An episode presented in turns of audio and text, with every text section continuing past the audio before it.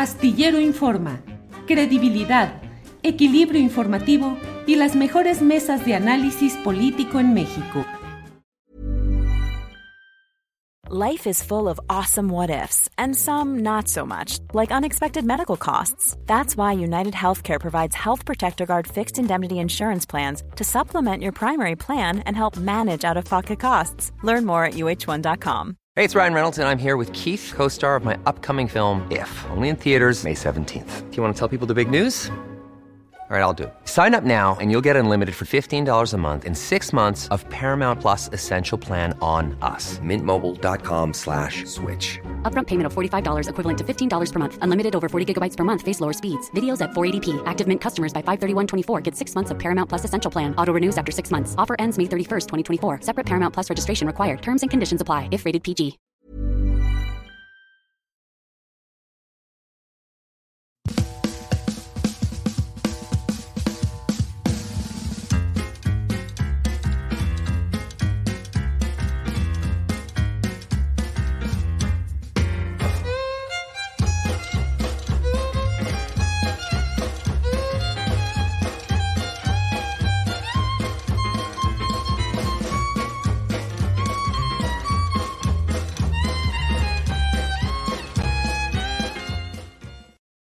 La una de la tarde, la una de la tarde en punto, ya la una con un minuto, y ya estamos aquí en Astillero Informa en la emisión correspondiente a este viernes 27 de octubre de 2023. Muchas gracias por acompañarnos en esta ocasión. Tendremos, como siempre, un programa muy completo. Tendremos las recomendaciones de fin de semana, la mesa del más allá y tendremos una entrevista especial con Clara Brugada, aspirante a la coordinación de Morena de la 4T en la Ciudad de México y a la virtual candidatura al gobierno de la ciudad. Así es que acompáñenos porque tendremos muchas cosas interesantes en este viernes, en el que es un verdadero placer coincidir con usted, con ustedes, en este espacio de transmisión a través de Internet. Y bueno, vamos de inmediato con la información de este día. Y para ello está mi compañera Alex Fernanda, que nos dé de nuevo Hola Julio, ¿cómo estás? Feliz viernes. Bien, bien, bien, qué bueno que estás por aquí. Qué digo, qué bueno que estamos aquí atentos, que estamos juntos en esta transmisión. ¿Qué hay hoy, Alex Fernanda? Julio, pues seguimos con la información de lo que está pasando en Guerrero. Hoy en conferencia de prensa, Luis Crescencio Sandoval se hizo presente a través de una llamada telefónica donde ha reportado los avances que se tienen para los accesos de Acapulco tras los daños ocasionados por el huracán. Detalló que ya habilitaron dos puentes aéreos en el Aeropuerto Internacional de Acapulco y el otro en la base militar número 7. Vamos a escuchar.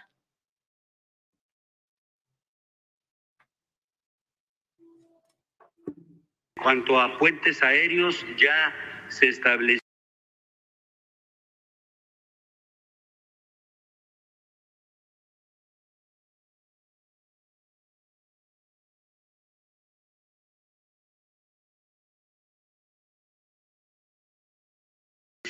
desde el, día de ayer.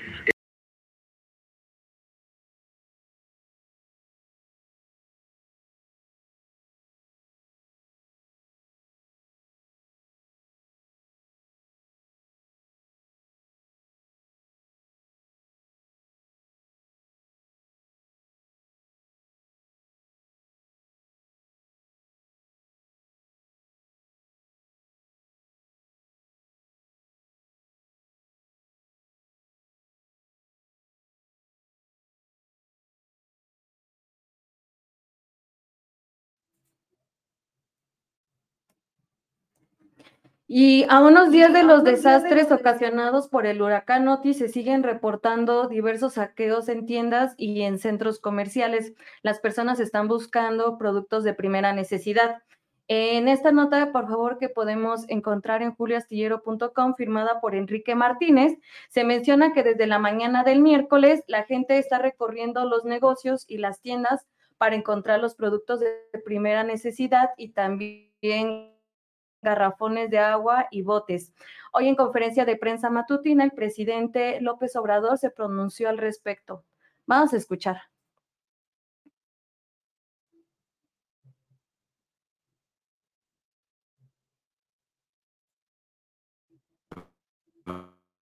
llevando a cabo en algunos lugares actos de saqueo.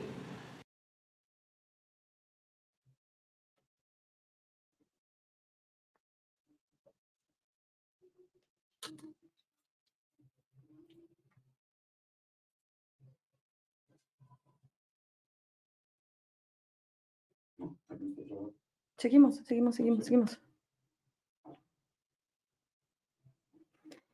Por otra parte, eh, ayer la alcaldesa de Chilpancingo, Normotilia Hernández, pues celebró su segundo informe de gobiernos. Esto claro que pues desató diferentes críticas a través de las redes sociales que estaban, los usuarios estaban mostrando su desapruebo. La alcaldesa organizó un evento en la plaza principal de la ciudad la cual incluyó música y fuegos artificiales con motivo de conmemorar los logros de su gobierno. En esta nota que pueden encontrar a través de juliastillero.com, se pueden ver todos los videos de la gente que subió a redes sociales y que están en desacuerdo con lo que está ocurriendo por el huracán Otis. La alcaldesa, claro que ya se pronunció al respecto a través de sus redes sociales y dijo que dijo lo siguiente, el informe que presenté ante las y los chilpancigüeños con motivo del segundo año de gestión no es de celebración, es una obligación de rendir cuentas a mi pueblo. Este fue el espacio y la oportunidad ideal para convocar a este pueblo gigantesco que está en las batallas más importantes a sumar esfuerzos por Acapulco y por, por guerreros sin mirar partidos, coloras, colores, filias y fobias. Más abajo dice que ya se están creando centros de acopio y que también hay varias brigadas que han partido hacia Acapulco y a diferentes zonas para poder ayudar. Pero queremos saber su, opinión. ¿Qué opinan al respecto? ¿Estuvo bien o estuvo mal que celebrara esto con lo que está pasando en Guerrero? Julio, ¿qué opinas? Bueno, pues hay mucha información y qué bueno que tocamos este tipo de temas. Eh, estamos teniendo también problemas aquí con la señal de Internet. Pedimos a quienes nos escuchan eh, la amabilidad de, su paciencia. Está aquí todo el equipo viendo exactamente qué es lo que sucede, pero bueno, es una falla que pensamos que es relacionada con el suministro de Internet. Y bueno, pues esta alcaldesa de Chilpancingo, Alex, verdaderamente qué falta de sensibilidad, lo cual no es una característica eh, excepcional. Hay muchos políticos que a pesar de que pase lo que pase, están metidos en el tema de la celebración, de sus informes, de su promoción, de sus discursos, pero cuánta insensibilidad, además de una alcaldesa tan metida en problemas de diversa índole, fotografías, señalamientos de actos relacionados con personajes del crimen organizado ahí en Chilpancingo. Y también hay que recordar que ella hace aproximadamente un mes realizó una conferencia de prensa donde igual yo recuerdo muy bien que lloró porque dijo que los señalamientos estaban muy fuertes, que no veían lo bueno que hacía pero fue en el marco de las fotografías que se filtraron cuando aparentemente estaba con una persona del crimen organizado. Entonces, qué, qué polémica alcaldesa, pero ahí en juliastillero.com pueden encontrar los videos que los mismos usuarios compartieron a través de las redes sociales y donde sí se ve que está la música, que está la fiesta y están los fuegos artificiales. Ahí está documentado. Sí, sí, sí. Y como te digo, no es el único caso. Recordemos, por ejemplo, lo que acaba de pasar en Sinaloa, donde el gobernador del estado, Rubén Rocha Moya, arremetió contra una reportera que le preguntaba cosas sobre un acto público en el que estaba participando Rocha Moya y con un desdén absoluto, Rocha Moya, pues eh, eh, ustedes se creen eh, lo mejor del mundo, creen que tienen autoridad moral, no me gusta que me anden siguiendo, una serie de expresiones por las cuales luego se disculpó pero la verdad es que es un comportamiento frecuente. En este caso, hablo del gobernador de Sinaloa, Rubén Rocha Moya. Mucha insensibilidad. Así es, Julio. Oye, y aprovechando, hablando de diferentes políticos, ayer yo estaba en Twitter normal viendo, pero vi una publicación que me llamó mucho la atención. Por favor, vamos a ponerla. Eh, normalmente nuestro equipo de Astillero Informa siempre está al pendiente. Cuando se hace una entrevista, nuestros compañeros redactan las notas de, para que el público siempre pueda tener la mejor información. Y ayer se subió esta, como habitualmente se hace, a nuestras redes sociales que dice lo siguiente. Harfuch no solo protegió, sino que robó dinero y mercancía a grupos del crimen organizado. Anabel Hernández, esta nota firmada por nuestro compañero Isaac Rosales en Astillero Informa. Pero García Harfuch respondió al respecto diciendo lo siguiente. Manchar reputaciones y una vida de trabajo por intereses políticos es lo más bajo que existe, y más por supuestos dichos de un criminal que hizo daño a su país. Mi única relación con estos personajes es haberlos detenidos y evitar que siguieran dañada nuestra nación. A lo que tú, Julio, respondiste. Le invito, arroba Omar García Harfuch, a una entrevista para hablar sobre reputaciones, vida de trabajo, intereses políticos, dichos y otros temas de necesario esclarecimiento. Saludos. Julio, ¿ya te respondió Omar García Harfuch? Sí, pero no, no, ¿qué me va a responder? No ha respondido absolutamente nada. Pero fíjate que me, me sucedió ayer que me puse a ver algunas de las respuestas que se estuvieron dando en una cascada con muchas uh -huh. cuentas, algunas de cero seguidores, algunas recién hechas, es decir, muy peculiar, como si fuese una cascada organizada por alguna casa empresarial, eh, pero también encontré como seis diputados y diputadas de la Ciudad de México por Morena en actitud muy militante, de mucha defensa de García Harfus, alguna de ellas acusándome o, o dándome lecciones de periodismo diciéndome el encabezado no es suficiente porque debe hacerse así, así. Bueno, pero pues está dura la reacción ahí con la gente de García Harfus. Pero también hubo, comentarios de, de, diferente naturaleza. Ahorita, por ejemplo, estoy en esa publicación que pueden encontrar en el Twitter de arroba Julio Astillero y muchos dicen, ojalá si hagan la entrevista. Ya van dos horas y Harfuch no ha respondido. Eh, aquí dice, eh, Harfuch se pandea y así, o sea, de gente que también quiere que se haga la, la entrevista, igual a través de Instagram, eh, pues igual yo publiqué la captura arrobando a García Harfuch y tampoco hemos tenido respuesta, también ahí dejé mi, mi, correo para que por ahí nos localice, pero tampoco hasta este momento hemos tenido respuesta. Entonces, pues ya sabe, la, la, las puertas están abiertas por si quiere, quiere venir a, a una entrevista, estaría muy padre que se animara. Igual pues ya he estado Hugo López Gatel, en un rato va a estar Clara Brugada. También estaría bueno que él quisiera venir para dar su postura. Sí, bueno, eh, la verdad es que pues con toda la invitación, con toda la seriedad de un trabajo periodístico en el cual hay muchas cosas que analizar. Ayer también mucha gente decía, se me hace que es inventado lo que dice Anabel Hernández respecto a la entrevista con el famoso Mini League Damaso López. Ya está publicada la primera parte en Milenio donde es una entrevista larga que vale la pena analizarla, y eh, dio además otra entrevista a Luis Chaparro que está publicada ya en específicamente en proceso. Así es que ahí está esa entrevista. En los géneros periodísticos de la entrevista es obvio que el entrevistado puede preguntar, contrapreguntar, insistir, pero lo que dice el entrevistado es responsabilidad de él solamente. Hay quienes nos dicen, ¿por qué no confirman lo que dice el entrevistado? ¿Cuándo se ha visto que un periodista pueda en ese momento estar checando, verificando, teniendo los datos? Pues no, en el flujo de la entrevista se van planteando preguntas y el entrevistado, bajo su propia responsabilidad, responde o dice lo que cree conveniente. Así es. Y también, bueno, aprovechando, pues los invitamos a ver la entrevista que ayer Julio realizó a Anabel Hernández, que está, estuvo buena. Eh, pueden, claro que pueden eh, comentar que se abre el diálogo sobre esta entrevista y pues también, eh, Julio, pues como dices, Sí, sí, hay de todo ahí. Pues es que hay de todo. Hay, hay, de todo y es bienvenido y la crítica siempre debe ser bienvenida. Claro, cuando son cascadas de bots ah, sí. o de troles, pues es otra historia. Pero en general, bienvenida a la discusión. Creo que es una cosa muy positiva que se haga la discusión en ese flanco. Y como se realiza seguido en el chat, ayer también había muchas personas que apoyaban a Anabel y hay otras que también mostraban su desacuerdo, pero pues ya saben, eh, con respeto siempre hay que abrir el diálogo, pero que se haga de una manera amena. Todos te podemos decir nuestra opinión, pero ya saben, con mucho respeto siempre. Julio, Bien, regresamos sí. contigo. Regresamos, sí, eh, de acuerdo. Eh, vamos adelante y vamos a poner una pequeña cortinilla y regresamos con la entrevista a eh, Clara Brugada.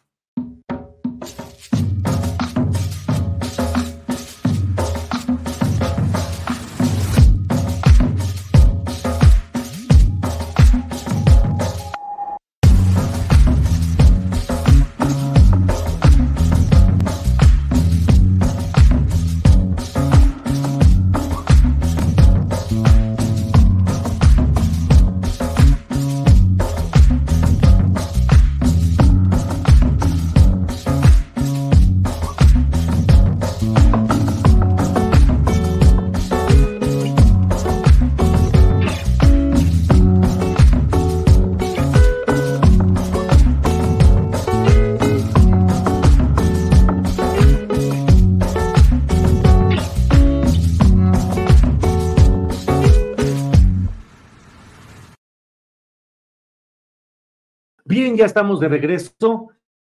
Eh, por ahí de la 1.25 tendremos la entrevista con Clara Brugada, una de la tarde con 25 minutos.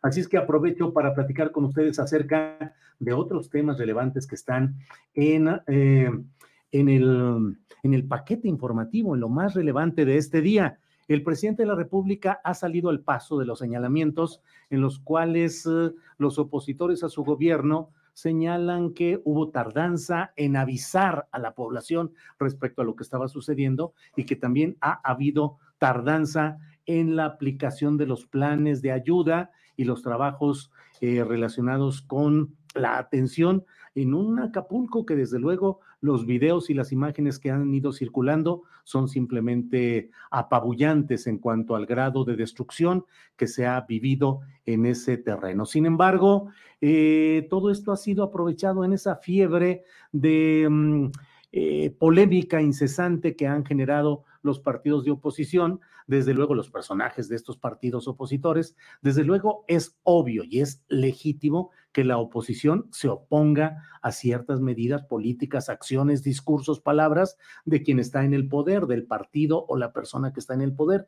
Pero en circunstancias como estas creo que sí es muy necesario precisar, distinguir lo que es la crítica política y lo que es eh, la solidaridad necesaria ante un hecho como el de eh, Acapulco, en el cual el gobierno federal está anunciando la realización de un plan de acción. ¿Qué se puede hacer en términos presupuestales para la reconstrucción de mm, lo que ha sucedido en Acapulco? Que fundamentalmente los videos que hemos visto se relacionan con la zona diamante del puerto de Acapulco, donde se concentra una importante porción de la actividad económica, del empleo, de la prestación de servicios, que es de lo que vive un lugar como Acapulco. ¿De qué manera se puede ir caminando en esto? No es un proceso ni inmediato ni fácil y siempre habrá el riesgo de anunciar o dar eh, expectativas que luego no se puedan cumplir. Sin embargo, eh, ha habido ya una explosión de casi diría, casi diría yo, anímica de algunos personajes de la oposición que censuraron por un lado el que no estuviera presente, según decían la gobernadora Evelyn Salgado en Guerrero a mí me parece que relativamente el hecho podría ser menor. Hay mil críticas que se pueden hacer, como la hemos hecho al gobierno, al mal gobierno de Evelyn Salgado en Guerrero. Podremos hacer muchas críticas al desempeño de su gabinete, de ella como una una persona habilitada por las circunstancias políticas para llegar al poder de un Estado tan difícil, tan complicado de gobernar como es Guerrero. Pero el hecho de la presencia física y atribuirlo como que eso podría eh, ser indicativo de fallas extremas, me parece que es una exageración, igual que el otro punto que ha sido sumamente explotado en situaciones eh, casi emocionales de algunos personajes que en términos eh, incluso de alteración oratoria y gestual señalan que em, no se ha habido, no se ha dado el proceso de atención en los tiempos adecuados, que ha sido una ridiculez del presidente de la República el viaje que hizo, en el cual se atoró y se atascó el vehículo y tuvieron que caminar luego. Eh, algunos eh, caricaturistas han estado haciendo ya una serie de señalamientos en los cuales se ve el jeep, el militar, el presidente a bordo y ponen ahí eh, corrupción, la 4T, este es el resultado del gobierno. A veces resulta difícil entender los eh, procesos gráficos de propaganda política que hace el presidente de la República. Y cuando digo propaganda política, todos los políticos y todos los gobiernos tienen que hacer y hacen propaganda porque forma parte de los contenidos para la gobernabilidad y la difusión de sus hechos. Bueno, López Obrador tiene mecanismos muy particulares en ese manejo mediático y la verdad es que para un segmento de la población, el presidente de la República hizo lo que fue necesario para llegar hasta allá, se subió a un jeep, se subió luego a una camioneta particular, caminó, fue guiado por un chavito del cual iba tomado del hombro para ir ahí entre el sendero, entre a, campo traviesa, pero todas esas cosas tienen significados que a veces no son suficientemente apreciados en la élite analítica, sobre todo cargada a lo convencional, que no entiende esos procesos. Y por otra parte, el hecho de toda esta angustia existencial que están manifestando algunos eh, opositores en el sentido de que no se avisó a tiempo, que no hubo eh, la debida previsión. Eh, desde luego que todos hubiéramos deseado que hubiese habido en su momento la advertencia que hubiese permitido que el éxodo de cuántas personas llevando a cabo qué, porque la evolución, según todos los estudios y los señalamientos científicos que se han dado hasta estos momentos, señalan y refieren claramente que el fenómeno de este huracán Otis fue de una evolución rapidísima, aún inexplicada, que en, algunos estudios o algunos eh, analistas científicos dicen esto fue un fenómeno eh, de un monstruo que de pronto pudo cambiar de una calificación o una graduación a otra en cuestión de muy pocas horas y con una enorme velocidad. Sí, debió haberse avisado con mucho tiempo, pero ¿cuánto tiempo se tuvo disponible realmente para generar una alarma, una advertencia de este tipo? Y por otra parte, ¿qué podían hacer los eh, miles, las miles de personas que estaban en sus habitaciones de hotel, en sus eh, eh, habitaciones, en sus casas, en el segmento popular, en el segmento hotelero y turístico? ¿Irse a dónde? ¿A qué refugios? ¿De qué manera? Me parece a mí que es pretender Em, potenciar y magnificar lo que fue desde el punto de vista de lo que hasta ahora se ha ido manejando en términos científicos, un proceso preocupante en términos de lo que implica con el daño a la naturaleza que hemos cometido en todo el mundo y que hoy está haciendo que se presenten ciertos fenómenos eh, de la naturaleza que unos dicen pues es el cobro y la respuesta por todo el daño que hemos hecho, pero en general pues es la acumulación de factores que hoy no han sido todavía suficientemente estudiados. Me parece que el acento y la lupa debe ponerse primero en el plan de ayuda que se va a anunciar esta tarde. ¿A quién se va a, a privilegiar? Para el apoyo económico a las grandes empresas hoteleras, a las grandes cadenas hoteleras, a los prestadores de servicio. Ello es necesario para que pueda subsistir el empleo de las miles y miles de personas que hoy no tienen fuente de trabajo y que no hayan que hacer ya no solo con la tragedia personal, doméstica, familiar, sino con el problema laboral y del ingreso económico necesario. Por otra parte, ¿cómo se va a ayudar a la gente de las colonias populares? ¿Cómo se evita la manipulación electoral y política? ¿Cómo se evita que haya eh, un mal manejo de los recursos, apoyos y donaciones que se están dando a lo largo y ancho del país, como siempre es el México solidario ante este tipo de tragedias. Pero ¿cómo se puede cuidar y cómo se puede evitar que estos apoyos no terminen en bodegas donde luego son encontrados en estado de descomposición o peor aún, que no sean utilizados en campañas electorales con despensas o con regalos que impliquen lo que ahora se está recolectando? No es algo ni extraño ni nuevo eh, lo que estoy diciendo, así ha sucedido en ocasiones anteriores.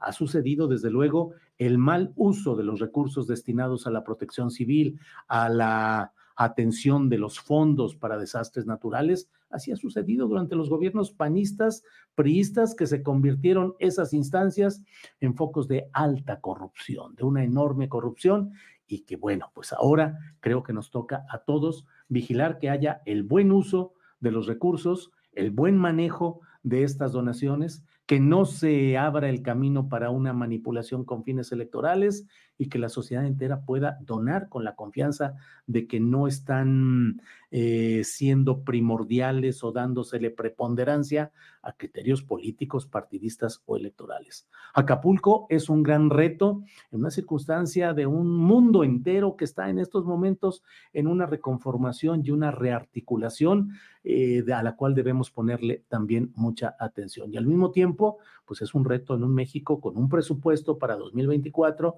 que incluye un déficit preocupante y que incluye indicadores económicos también preocupantes y con mucho dinero por gastar en obras prioritarias de esta administración. En fin, estemos atentos y vayamos viendo lo que sucede en este terreno. Bien, pues em, después de este rollo que me ha aventado, que es la una de la tarde con 24 minutos, sí que hay, Alex. Igual para nada más para complementar lo que está diciendo Julio, eh, a través de la página del gobierno eh, hay diferentes centros de acopio. Eh, aquí hay 52, empiezan desde Colima, Puebla, Hidalgo, Tabasco, Veracruz, Estado de México, en Ciudad de México hay diferentes restaurantes se está solicitando alimentos, medicamentos. Y aquí también eh, hay una compañera del chat que tiene mucha razón, se llama arroba Nava María y dice, por favor, solidaridad también con los animales que han sufrido el paso de Otis. Ellos también sienten, ellos también sufren. Lleven comida de perro, gato a los centros de acopio, por favor. Em, pues también creo que tiene mucha razón, los animales también sienten.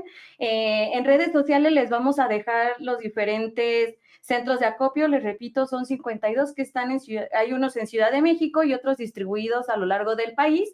Se los vamos a compartir por si está en sus posibilidades poder eh, aportar algo, eh, ahí lo vamos a dejar pendiente. Y también, eh, pues, un llamado a lo que, a lo que dice la compañera arroba Nava María, si pueden llevar también eh, alimentos de, para los animales, eh, ahí vamos a dejar toda la información. Julio, regresamos contigo. Bien, pues ya estamos listos para la siguiente entrevista, pero déjame compartir esta este mensaje que nos envía Mariana Flores. Dice, Julio, están bombardeando Gaza y nadie se puede comunicar con las personas que están allá. Los usuarios de X están callados. Nadie ha puesto nada en redes. Tenemos que alzar la voz. Ayuda, por favor. Checaremos esta información, la damos a conocer en el sentido de la buena fe que eh, conocemos en nuestros internautas y así lo damos a conocer. Ya iremos verificando. Bueno, una pequeña cortinilla y regresamos. O ya vamos directos, Arturo, como digas. Vamos directos con la entrevista con Clara Brugada.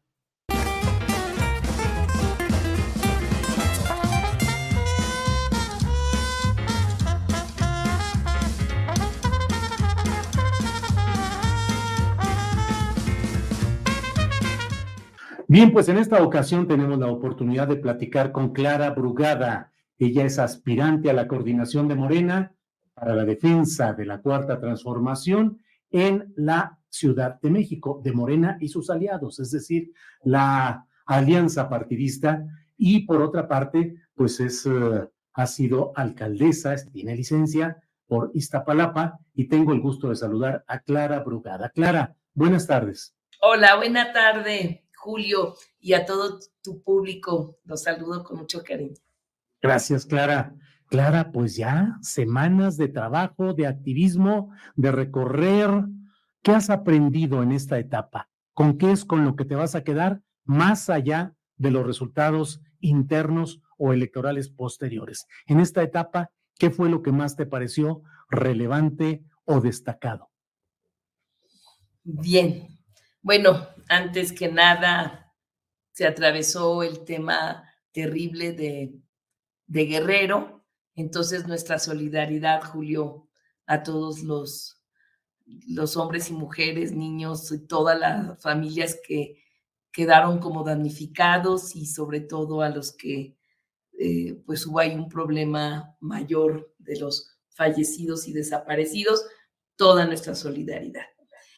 Y bueno, ante la pregunta que me haces, pues he aprendido muchísimo.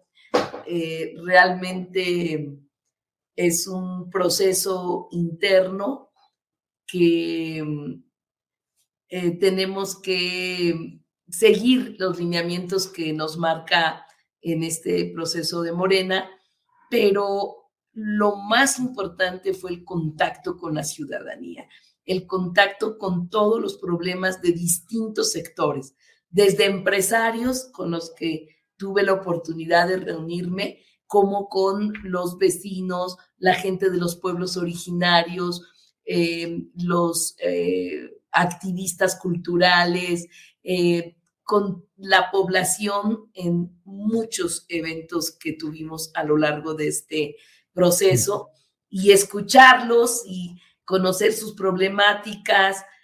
Creo que eso es lo más importante, el aprendizaje que nos deja el contacto con la gente con la ciudadanía que quiere que las cosas sigan cambiando en esta ciudad, que se profundice la cuarta transformación y que las causas históricas de lucha de esta gran ciudad de México, pues cada vez se puedan aterrizar en realidades. Claro. Pero ¿qué sabías y descubriste ahora en este recorrido? ¿Qué no sabías? ¿Qué no sabías y lo encontraste en este camino? Bueno, em, encontramos algunos temas importantes en, este, en estos recorridos. También nos enfrentamos a pues un proceso de la ciudad completa. Julio, para mí es también una oportunidad de, de em, entrar a un proceso interno de la ciudad misma, que eso en sí misma es un aprendizaje y que tuvimos que estar atendiendo, eh, enfrentar también problemáticas de los medios de comunicación, eh, en fin, creo que... ¿Cómo te han tratado los medios? ¿Bien o mal? Pues mira, eh, creo que se generaron ciertos mitos o percepciones hacia mi persona y también hacia este proceso, ¿no? Hay quienes decían que en este proceso habían ya dados cargados o quienes decían que eh, Clara Brugada no iba a poder conquistar a las clases medias. En fin, o sea, como que yo pienso que enfrenté de los medios de comunicación, pues muchas de estas preguntas que ya había una idea preconcebida y que eh, me ponían en esa situación. Hubo incluso muchos medios que, mm, eh, bueno, más que medios, eh, eh, reporteros, personas que escriben, periodistas, en fin, que también se sorprendieron de quién era yo, no me conocían, no conocían el trabajo que hicimos en Iztapalapa.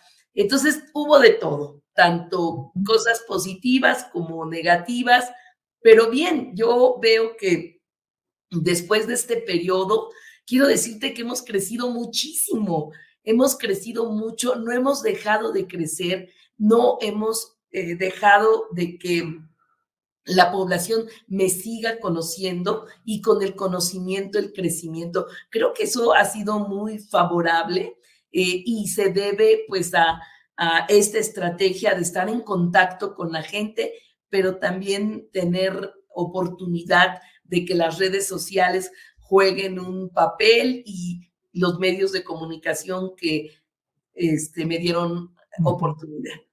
Oye, Clara, eh, señalas pues esa percepción en algunos medios de que había dados cargados en el proceso interno en sí. De lo que me dices, te pregunto, en los medios de comunicación en lo general y con sus honrosas y notables excepciones, esos medios de comunicación convencionales ya tenían dados o tienen dados cargados? Bueno, yo creo que mm, sí nos enfrentamos a algunos medios.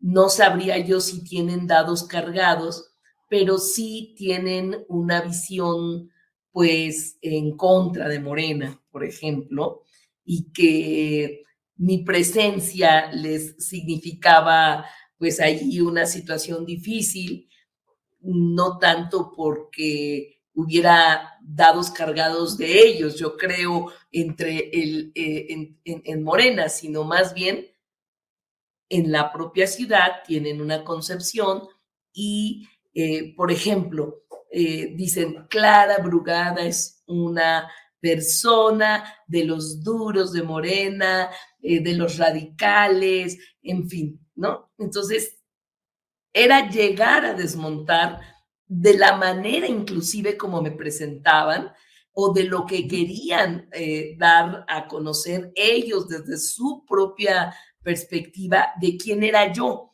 Entonces, en algunos tuve la oportunidad de decir, de hablar, de decir quién soy y qué hemos hecho y cómo y por qué pienso que soy la mejor opción, ¿no?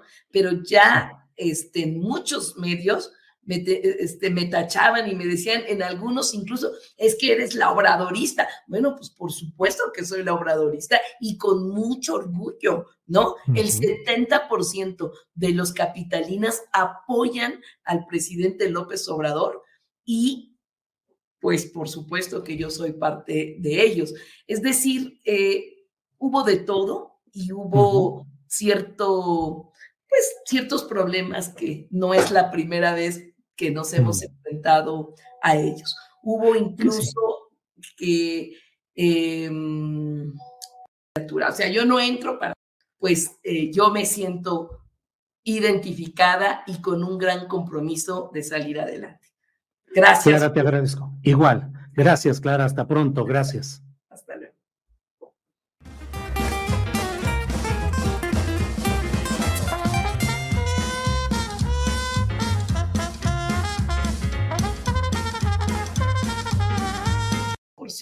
Ahora fui estudiante de economía en la UAM Iztapalapa.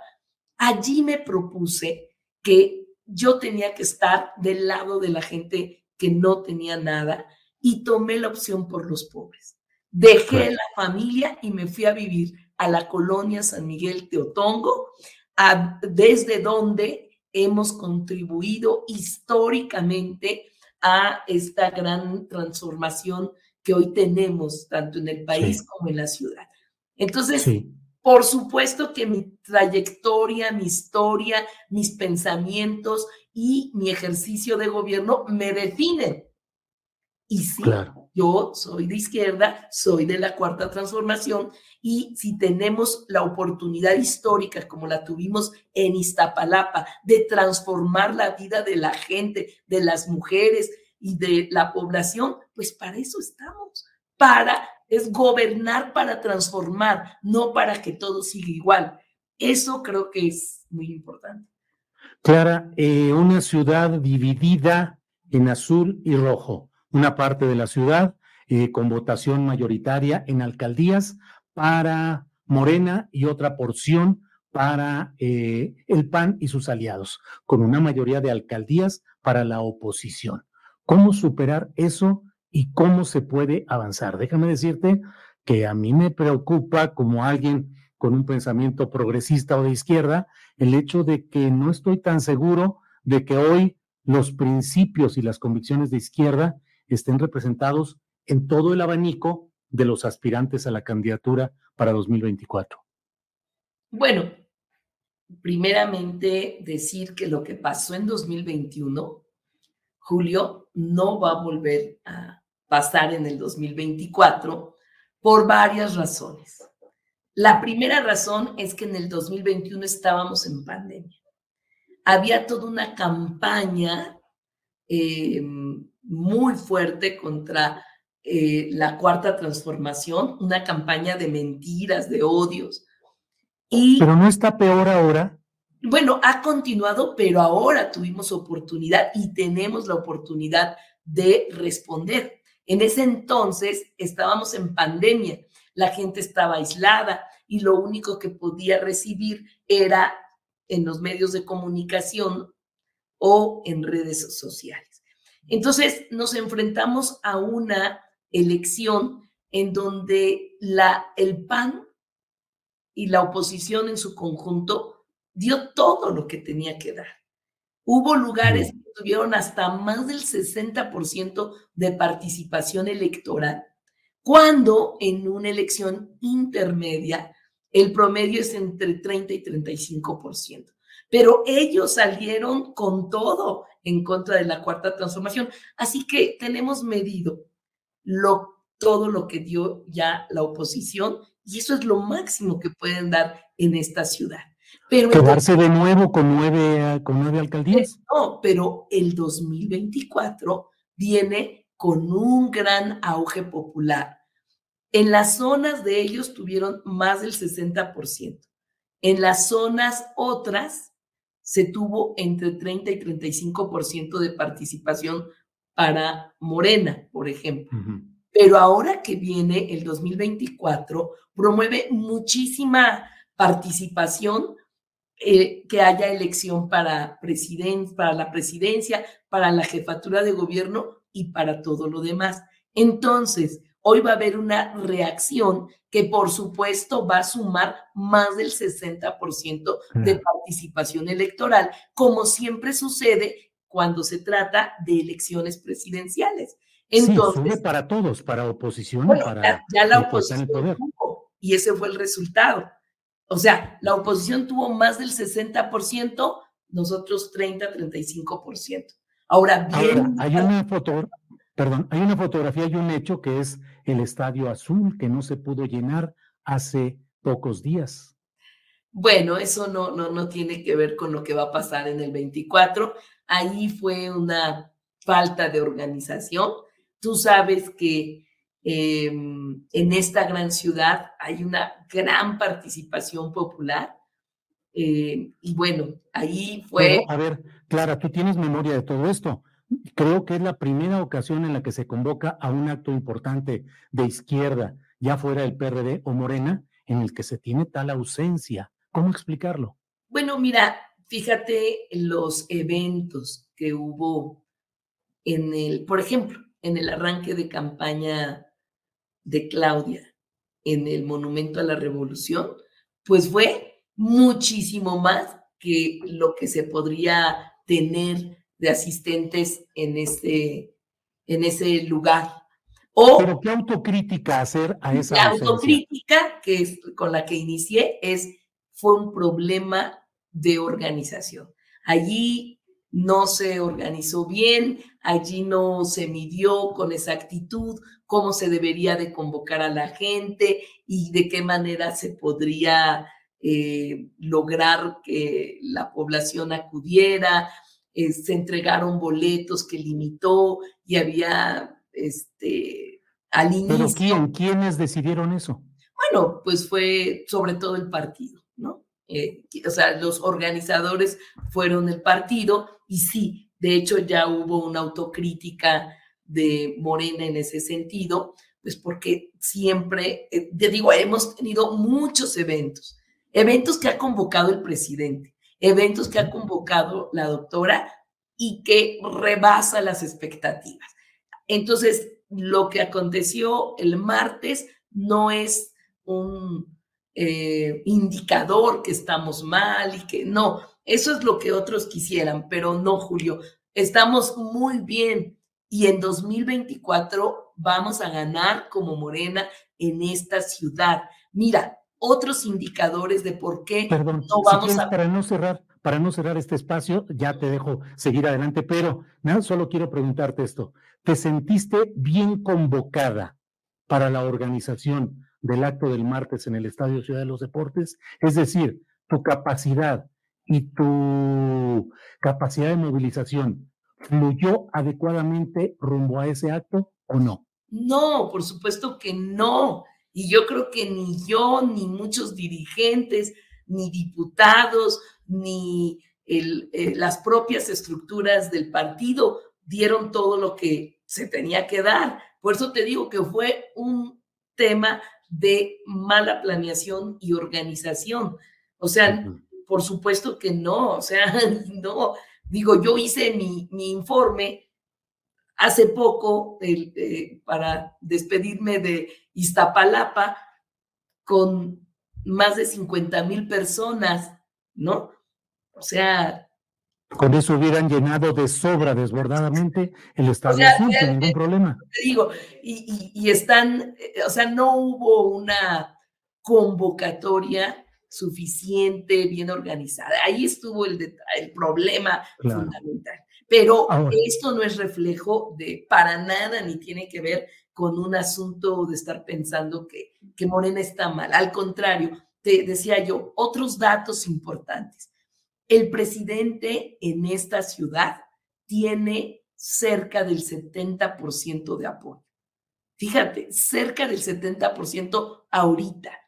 La doctora Claudia se va de la ciudad a dar un paso adelante también con más del 70 y ahorita regresa y en las encuestas está con 75% de apoyo en la ciudad. Y en cualquier encuesta que se vea ahorita de la ciudad, Morena lleva más del 50% de apoyo en la ciudad. Por eso, todos estos son los elementos de por qué lo del 2021 está superado y por qué estamos en uno de los mejores momentos para enfrentar el 2024. Bien, eh, Clara, eh, hay algunos temas que me gustaría eh, plantearte, pedirte tu opinión desde una visión ideológica respecto a un lema de campaña que han hecho eh, seguidores tuyos, no sé si con autorización tuya o no, pero que plantean utopías sí, policía no. ¿Qué opinas de ese lema? Yo opino que sí, por supuesto, más utopías, pero el decir menos policías, si nos vamos estricta y literalmente a lo que significa, pues la ciudadanía quiere más seguridad, Julio. Entonces, así que sea un buen lema de campaña, pues no lo es. no lo es. Es el sentir de la población bajo otra perspectiva. Pero de que pudiera yo definir un lema de esa naturaleza, pues no. Por ejemplo, hay otros lemas. Queremos eh, utopías en todas las alcaldías, queremos una ciudad eh, con utopías, queremos una ciudad de utopías, en fin, hay muchos otros lemas, pero el tema de seguridad es un tema pues muy importante para la ciudadanía en esta capital. La gente, el tema número uno es seguridad. Entonces, ahora. Pero es, sí, pero ese tema a resolverse, el de la seguridad, desde una visión eh, social como la tuya o una visión profesionalmente policíaca. Bueno, ahí va. Por supuesto, que construir paz en la ciudad rebasa el tema de eh, bajar incidencia delictiva y números. No. O sea, construir paz es atender las causas de la gran problemática que tenemos de desigualdades en la ciudad. Por eso las utopías se convirtieron en una alternativa, pero es además de, ¿no? O sea, las utopías es la construcción de paz, es atender las desigualdades de infraestructura deportiva, cultural, recreativa, de bienestar y de los cuidados. Es la construcción de una sociedad con menos desigualdades y con atención directa a la población como nunca antes se había hecho, con un modelo que ha sido reconocido hasta internacionalmente. Ahorita ya en muchos lugares están haciendo utopías y nos da gusto que se retome el modelo. Entonces, no es confrontar, ¿no? O policías o utopías. No, pues son ambas cosas, ¿no? Queremos seguridad, queremos mejorar, queremos atender. Y las utopías son una alternativa, es una vía, es un modelo, es una ruta que tenemos que seguir para combatir grandes desigualdades. Y hay mucho que decir de todo lo que, eh, lo que ha provocado las utopías. En primer lugar, porque son grandes espacios gratuitos para la población y defiendo la gratuidad, porque hoy la población o come o inscribe a todos sus niños a natación o pienso yo que si un joven se enamora de aprender a tocar el saxofón y una niña se entusiasma por querer tocar piano, pues que le estamos apostando a cambiar la nota roja de Iztapalapa por la nota musical, porque creemos en los jóvenes, porque hay que construir nuevas generaciones de niños, niñas y jóvenes, y a eso le tenemos que apostar. Entonces, no es uno o lo otro, son los dos pero lo más importante no es quedarnos en que vamos a bajar la inseguridad. No, hay que bajar la inseguridad, sí. En Iztapalapa, por ejemplo, bajamos 57% de incidencia delictiva, o sea, muchísimo. Y no solo, y se debe a que se fortaleció la policía, de que hubo instrumentos tecnológicos, en fin, pero también se ayudó con los caminos de mujeres libres y seguras con más iluminación, con mucho más iluminación, con dotar el muralismo a lo largo y ancho. Imagínate el arte y la cultura como instrumentos de transformación de las comunidades y también las utopías. Es decir, tiene que ir todo, ¿no? Claro. Clara, eh, los punteros, según las encuestas de opinión para este proceso interno de Morena en la Ciudad de México, te colocan a ti en el plano de las mujeres, en primer lugar, y en el eh, plano de los hombres, a Omar García Harfus. Te pregunto, primero, si tú apoyarías a García Harfus si llega a ser el candidato a la jefatura de gobierno. Y dos, si dentro del plano de los principios de izquierda te sentirías satisfecha con que alguien de una formación policíaca y con una serie de asuntos que hay ciudadanos que pedimos que sean esclarecidos, Ayotzinapa, García Luna y otros parecidos, si te sentirías satisfecha con apoyar ese ascenso de un pensamiento y formación policíaca al poder en la Ciudad de México. Bueno, varias cosas por aclarar. La primera es que Mm, hay una percepción que se ha construido desde varios medios de comunicación de que tenemos una diferencia muy grande de números para la encuesta, ¿sí? Eso creo que es importante aclarar. Aunque a eh, fin de cuentas lo que va a definir es si el género es hombre o es mujer. Bueno, eso también. Pero en, en la encuesta no es verdad que hay una gran diferencia entre eh, uno y otro.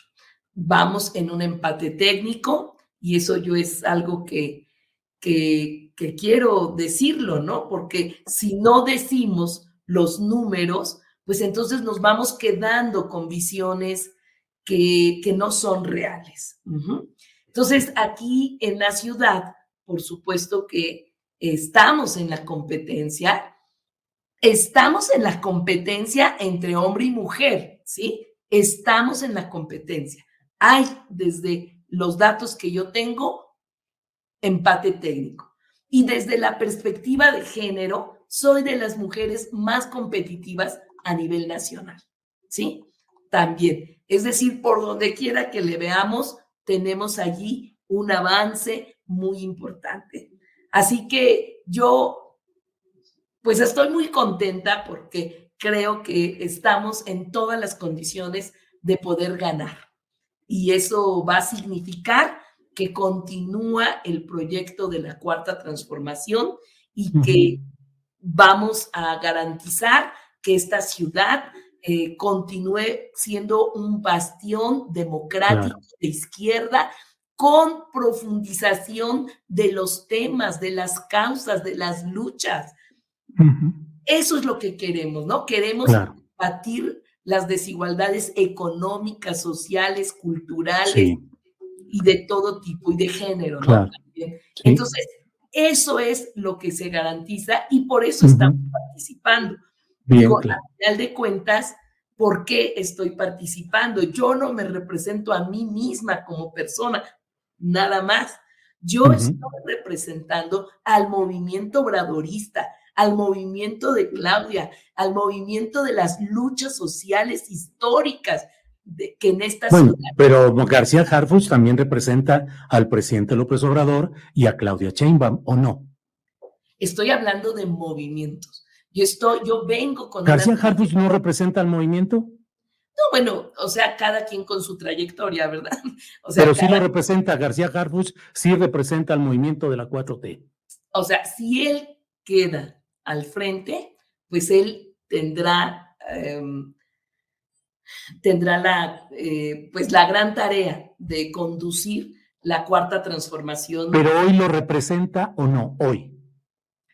Bueno, eso es lo que va a definir la gente en los ya está definiendo en los próximos días, la gente en la encuesta tendrá que definir quién de los cinco contendientes piensa que puede representar mejor, que puede hacer un mejor trabajo, que puede lograr que el legado obradorista y de Claudia continúe. Esa es la decisión que tendrá que tomar la población. Bien. Eh, Clara Burgada, te agradezco mucho la amabilidad de tomar, eh, de hacer esta entrevista, de las eh, respuestas que nos has dado. Cierro solo reiterando la pregunta que me parece que no, no quedó plenamente respondida. ¿Tú te vas a sentir satisfecha si es que la próxima candidatura al gobierno de la Ciudad de México representa el ascenso de un pensamiento y un grupo encabezado en este caso por García Harfuch, con temas por esclarecer como Ayotzinapa, entre otros, las relaciones con García Luna, te pregunto si te vas a sentir satisfecha. A ver, yo voy a respetar lo que se decida, por supuesto, en, en, la, en la consulta que viene, en la encuesta, yo voy a respetar porque nos comprometimos a eso desde que decidimos participar en este proceso. O sea, yo voy a respetar el resultado que haya. ¿Sí? Esto, creo que es una respuesta. Estoy contenta porque todo dice que nos va a ir muy bien y que vamos a ganar la encuesta y que va a haber una coordinadora de la cuarta transformación. Yo voy a respetarla. Claro, si no fuera así y Morena optara por el género masculino para la Ciudad de México, ¿tú serías candidata al Senado? No, yo no, yo no, no, no, no, no, no, no, yo no voy a, en primera para mí no tengo una opción B, ¿no? No tengo una opción B. Eh, no he pensado ni siquiera en esa alternativa. Yo no vengo aquí a participar para ver que si no quedo, entonces me den otro, otro cargo. No, yo no veo así. Yo veo porque tengo una responsabilidad política de, eh, de lo que ha representado el movimiento y la izquierda en esta ciudad y vamos construyendo y hacia allá. Clara, te. Perdón. No, no, digo, en esta perspectiva de esta candidatura. O sea, yo no entro para que me den otro lugar, otro espacio, o sea, no, no, o sea, no. Yo creo que lo más importante es que em, la, este espacio de coordinar y posteriormente lo que venga, pues eh, haya una oportunidad histórica para continuar con todo un trabajo que hemos venido haciendo, con los ideales históricos de una izquierda que late y, lo dejó ver en este mes tan importante de contienda, aunque no pudimos debatir entre aspirantes, hubo un gran debate de la ciudad al respecto y esa izquierda que late y que late muy fuerte en la Ciudad de México, pues eh, yo me siento identificada y con un gran compromiso de salir adelante. Gracias. Clara, te agradezco. Igual. Gracias, Clara. Hasta pronto. Gracias.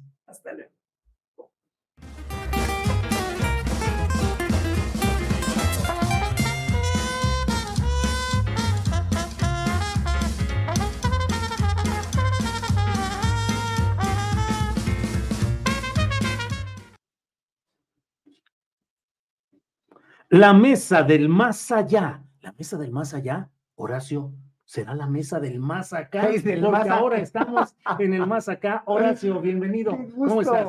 Bien, bien, no fui al Zócalo por causas de trabajo, como tú bien varias veces lo dijiste hoy en Durango, pero hoy tengo el honor, la inmensa fortuna de estar aquí en el estudio. Estoy feliz como una lombriz. Feliz como una lombriz. Qué bueno. ¿Cómo te fue en Durango? Bien, bien, fue una gira de una semana por Monterrey, Durango, bueno, desde la Feria del Libro y Tepozotlán, Durango, Monterrey y este y Matamoros, pero fue fue muy linda la gira, así, muy muy exhaustiva. Muerte de una tía muy querida, la más querida de todas, esa esa semana también fue muy dura, pero pues ahora sí que cuando hay que trabajar hay que trabajar. Pues sí, sí, así es esto. Horacio, bueno, pues la verdad es que eh, muchos aplausos para todo el equipo en la Feria Internacional del Libro del Zócalo. lo vi, lo vi, lo vi, estuvo fenomenal.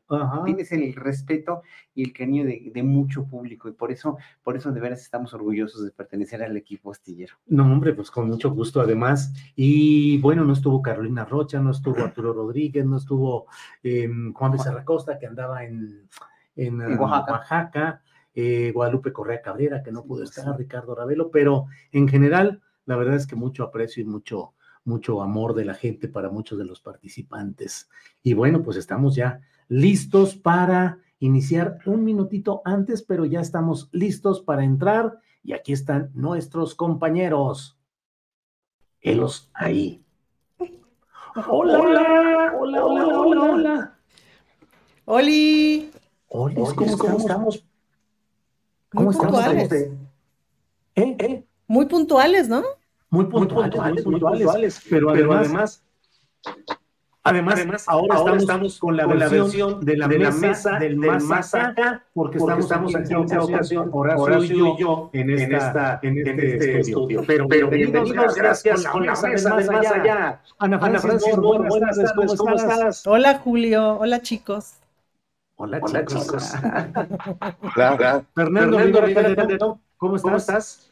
Escuchando, Escuchando un eco verdaderamente, verdaderamente del más allá en la transmisión, pero contento, contento de, de, de, verles, amigos, y, y todavía, todavía procesando, las emociones de, de ese, ese encuentro en el Zócalo con, con tanta gente, gente tan hermosa. Oye, Julio, ¿Cómo terminaste tú? ¿A qué hora terminaste de sacarte fotos, Julio? Porque sí estabas insoportable, ¿eh? Déjame decirte, insoportable.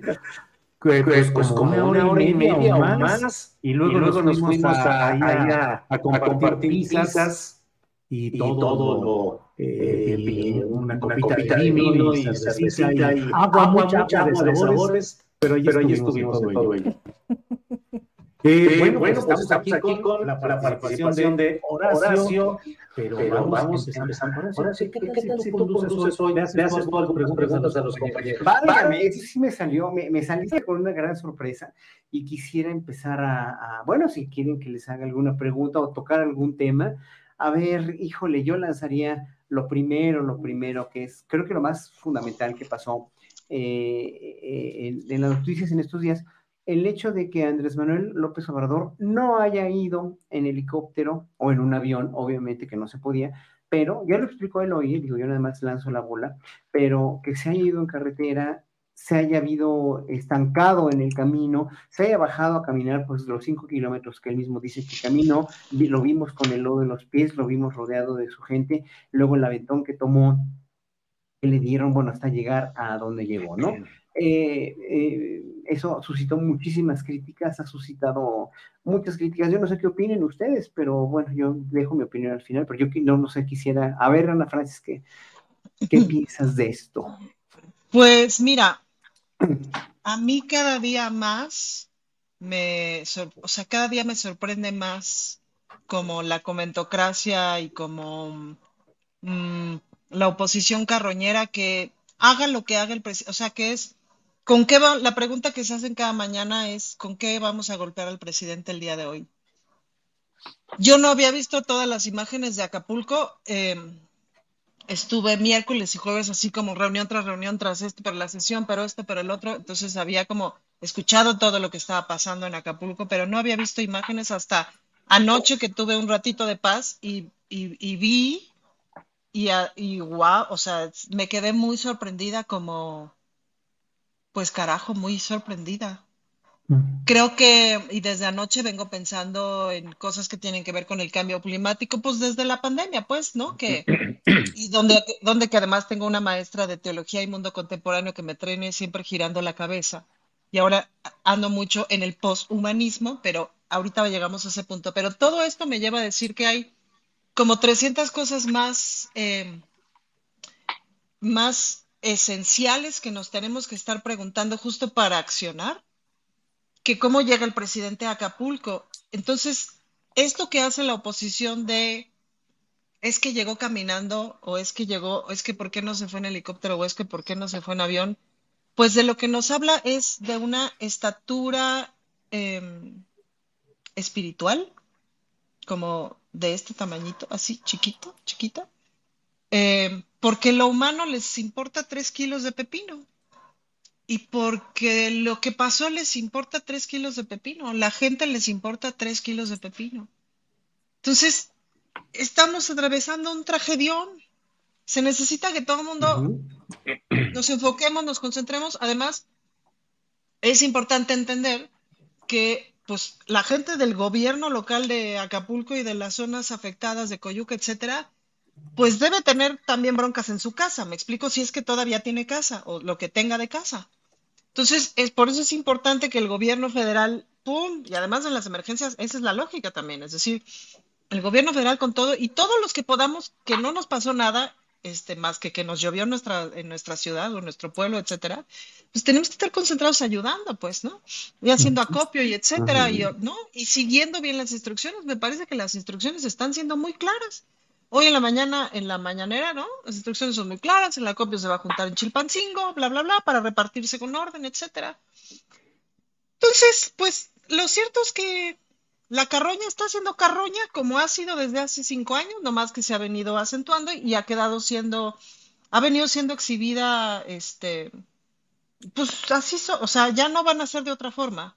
No les interesa otra cosa. Entonces, pues ya. Y el presidente, la verdad es que cada vez sale mejor librado porque, el, porque es un tipo íntegro, pues. Entonces, pues, pues claro que el güey se baja a caminar y camina cinco kilómetros de los que sean. Claro que se trepa la camioneta del señor de no sé dónde. Y claro que luego se trepa en la camioneta de los otros de la minera, ¿no? Este, y la gente lo lleva y lo da, lo acompaña y ahí va agarradito del niño para no resbalarse. O sea, claro. pues ese es el presidente. A nadie nos sorprende, pues, ¿no? Ese es el presidente. Fernando Rivera Calderón, ¿has estado atascado alguna vez? Sí, sí, mi querido Julio, Ana, Horacio. Eh, sí, en la vida, sí, este, psicológicamente, pero sí, sobre todo, eh, en medio de un huracán. Eh, hace muchos años yo, pues, trabajaba como reportero y me tocó cubrir el huracán Paulina por ahí del 97, 90 y por algo, por, algo por ahí. Eh, fui a, hacer reportes y me sorprende todos estos comentarios tan mezquinos de disque reporteros y periodistas que se quejan de que el, automóvil, eh, el auto donde iba el presidente se atascara eh, y de que se bajara a caminar, porque se nota que nunca han hecho una cobertura en un huracán, que donde llegar a un lugar se vuelve realmente una tarea titánica, increíble, y tiene uno que recurrir a muchos medios y a cosas que, y a probar algunas estrategias. Y claro, alguna vez estuve en medio de, llegando a, la zona de Chacagua, en Oaxaca, que estaba completamente incomunicada. Mi compañero fotógrafo Rodrigo Vázquez y yo habíamos rentado un jeep y nos dijeron que estaba pues imposible el camino, que no se podía llegar y nosotros pues neciando como buen, buenos reporteros, Intentamos y había un largo trecho lleno de lodo, este, que pensamos que sí íbamos a cruzar si agarrábamos mucho vuelo. Y pues íbamos a toda velocidad y llegamos a la mitad del pantano y, para abajo. No. Entonces, y para abajo así. para abajo. Luego fue toda una cosa cómica porque eh, a, mí, a mí me acababan de operar y no podía empujar el, el jeep. Entonces mi compañero fotógrafo se puso atrás, que es que para empujarlo, me dijo, este, tú acelera. Y cuando aceleré, lo único que logré fue bañarlo de lodo. Y, este, y el tipo ya me odió todo el resto del viaje. Luego los moscos nos consumieron. Y al final una señora eh, en la madrugada le habló a su sobrino que sacó un tractor y nos pudo arrastrar y sacarnos del camino para que tres horas después nos volviéramos a caer a un hoyo en la carretera porque la carretera estaba rota.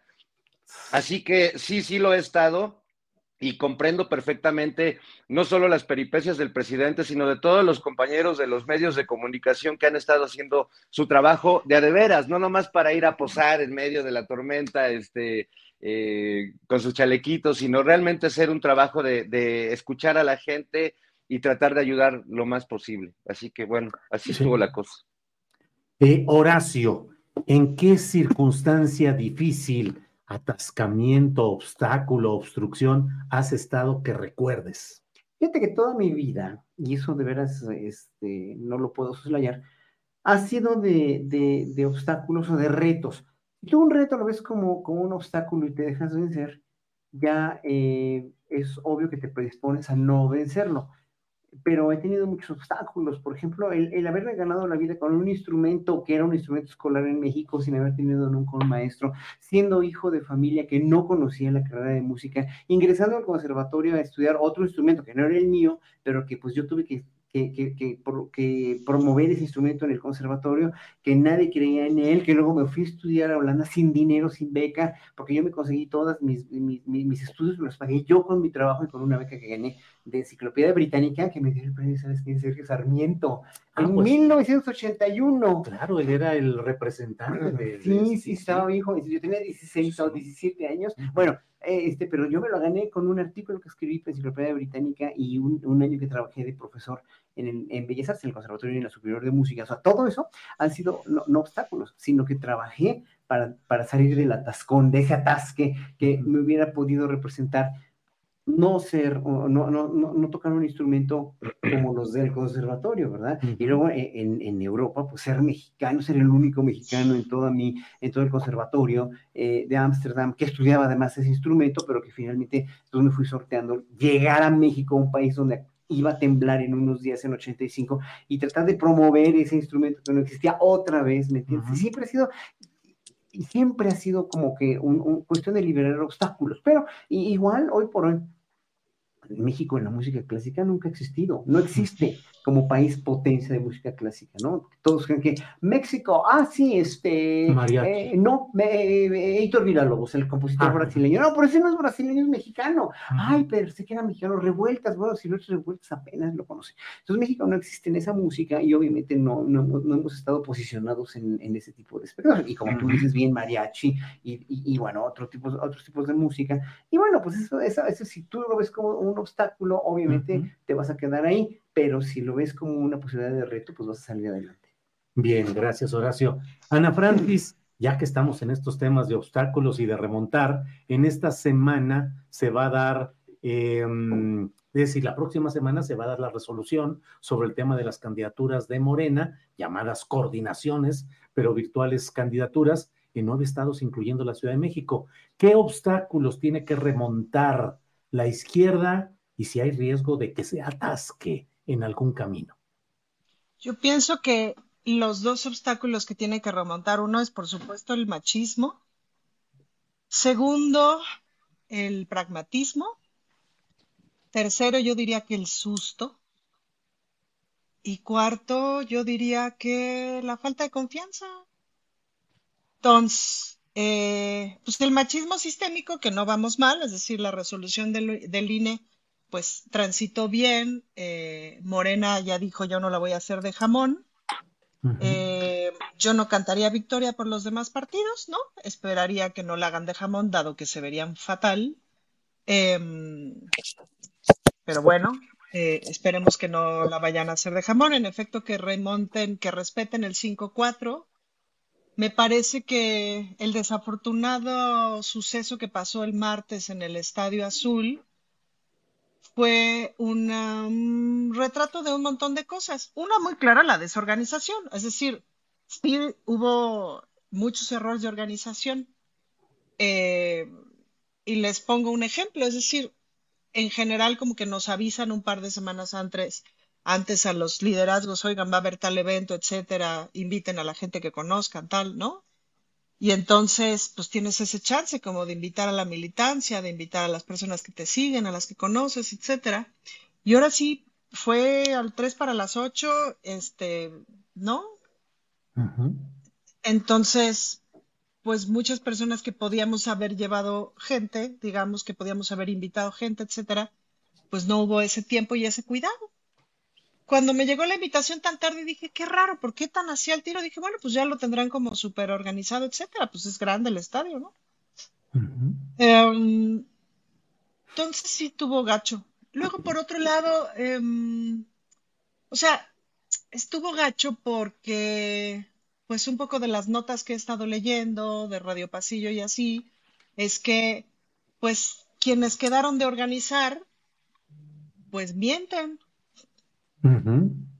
Básicamente, porque dicen, dicen lo vamos a llenar y no lo llenaron, porque mienten y porque eso es lo mismo que pasó en el 2021. Vamos a tener tantos votos, ¿qué creen? Mintieron. Es decir, la movilización de personas, la movilización de votos, la movilización de militancia, que no es acarreo, sino es movilización, requiere organización, requiere orden, requiere disciplina, requiere entusiasmo, o sea, estar animando a la gente para que participe, para que vaya, para que vote, para que se entere, para esto, requiere disciplina, este, orden. Yo es algo que apenas estoy aprendiendo, digamos, pero es una talacha que hay que hacer, pues, ¿no? Cada vez que, este, o sea, por ejemplo, pronto va a ser mi informe de actividades, en su momento daré la información porque ahorita todavía no puedo, pero pues, para que venga la gente al informe, pues les va a tener que hablar por teléfono, pues, decirle, te invita a mi informe, ven. Eso toma un tiempo, etcétera. Pues no te estoy poniendo esto como, o sea, si quieres organizar una fiesta, Julio, necesitas tiempo. Entonces, ¿Y si dónde yo te se digo, rompió Julio, esa cadena de organización? Porque ahí es el gran problema. La dirigencia Pues- del partido en la Ciudad de México, los No, grupos que están Yo posicionándose. pensaría que los liderazgos, que, que ciertos liderazgos de los más movilizadores eh, eh, fueron, eh, fueron como desperdiciados, ¿no? Digo, eh, si supimos, por ejemplo, mi compañera de Iztapalapa, la diputada Valeria, me dijo, nada más me dieron 25 boletos y Valeria echa dos chiflidos y trae a 800 personas, ¿me explicó? Entonces, pues a ciertos liderazgos de Iztapalapa pues les dieron muy poquitos boletos y a unos otros liderazgos les dieron de a madres de boletos. Entonces, pues ahí están los resultados. Es decir, ahora, si es desorganización, me parece que hay una parte de simulación y otra parte, pues por ahí decía la, la gente, la gente, la izquierda habló. Yo no creo que la izquierda haya despreciado el evento, es que no se enteró. Este, pues, de los chats así, de, de unos chats de vecinos de la Benito Juárez, muchos dijeron, yo quiero un boleto, yo quiero un boleto, ¿dónde se consigue? O sea, no fueron porque no consiguieron boleto. Entonces, pues absurdo, Julio, absurdo. Entonces, no me parece que sea un rechazo a la doctora, me parece que es una llamada de atención a Morena de, uno, pues si no estamos unificados y de acuerdo, esta madre no se levanta. Dos, este, ojo con quien hace simulación, ojo con quien hace simulación. Y eso me lleva al tercer punto, pues, ¿no? Este, estamos en un empate técnico. Digo, Hey, I'm Ryan Reynolds. At Mint Mobile, we like to do the opposite of what Big Wireless does. They charge you a lot, we charge you a little. So naturally, when they announced they'd be raising their prices due to inflation, we decided to deflate our prices due to not hating you. That's right. We're cutting the price of Mint Unlimited from $30 a month to just $15 a month. Give it a try at mintmobile.com slash switch. $45 upfront for three months plus taxes and fees. Promo rate for new customers for limited time. Unlimited more than 40 gigabytes per month. Slows. Full terms at mintmobile.com. Millions of people have lost weight with personalized plans from Noom, like Evan, who can't stand salads and still lost 50 pounds. Salads, generally, for most people, are the easy button, right? For me, that wasn't an option. I never really was a salad guy. That's just not who I am. But Noom worked for me. Get your personalized plan today at Noom.com. Real Noom user compensated to provide their story. In four weeks, the typical Noom user can expect to lose one to two pounds per week. Individual results may vary. viendo, revisando encuestas, encuestas en espejo a la, a la de Morena, a la que ya llevó a cabo Morena y que todavía no conocemos los resultados, pues estamos en un empate técnico. Entonces, la verdad es que me parece que la decisión es eh, bastante obvia para la construcción. Es decir, si tú eliges que Clara Brugada es la candidata de acuerdo a los criterios, habiendo pasado la encuesta en empate técnico, eh, asumiendo que es un liderazgo no que levanta, que mega emociona y que la gente que la apoya y la apoyamos vamos a dar la vida por la ciudad, por ganar la ciudad, pues versus una, un acompañamiento pragmático de dinero, de ciertas este, alianzas pues muy cuestionables, ¿no? Pues me parece que la balanza, digamos, desde, desde la comisión de encuestas, yo diría que debería estar bastante clara. Es decir, no vamos a perder la ciudad, al contrario, con Clara la ganaríamos y con entusiasmo. Y por lo tanto, ayudaría al entusiasmo nacional. Entonces, pues a mí me parece que ahí está, ahora sí que la ruta es bien clara. Bien, te agradezco mucho la claridad con la que has, te has expresado. Eh, gracias, Ana Francis.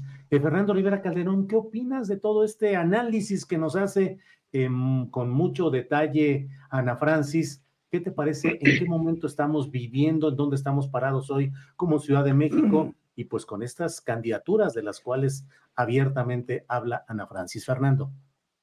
Pues mira, eh, yo creo que tú, tú verás a los chilangos muy tranquilos, Julio, pero creo que estamos viviendo una semana determinante para el futuro de la ciudad que nos tiene inquietos porque además, como sabes, también se descompuso la alerta sísmica, entonces ni quien nos avise del, temblor ni del trancazo político si es que las cosas se descomponen a, esos niveles. Entonces sí, creo que es una semana un poco estresante, eh, donde, pues sí, eh, yo también comparto con Ana que se ve claro un, escenario para, para Clara por, por diferentes partes, por la parte de género y por la parte de las encuestas, en donde, como, como bien dice, hay un empate técnico, pero no deja de haber pues una preocupación legítima, una inquietud que, que tiene que ver con el evento del martes también, porque no, no solo es un tema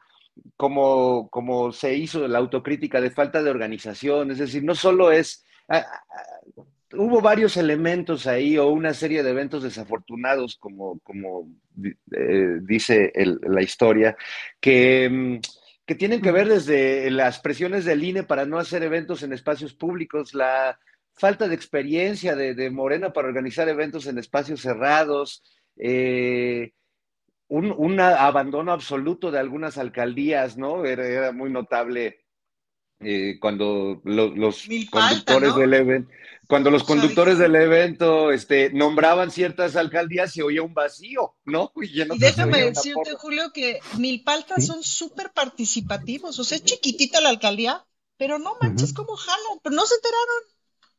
Ajá, no se enteraron. Ya, perdón.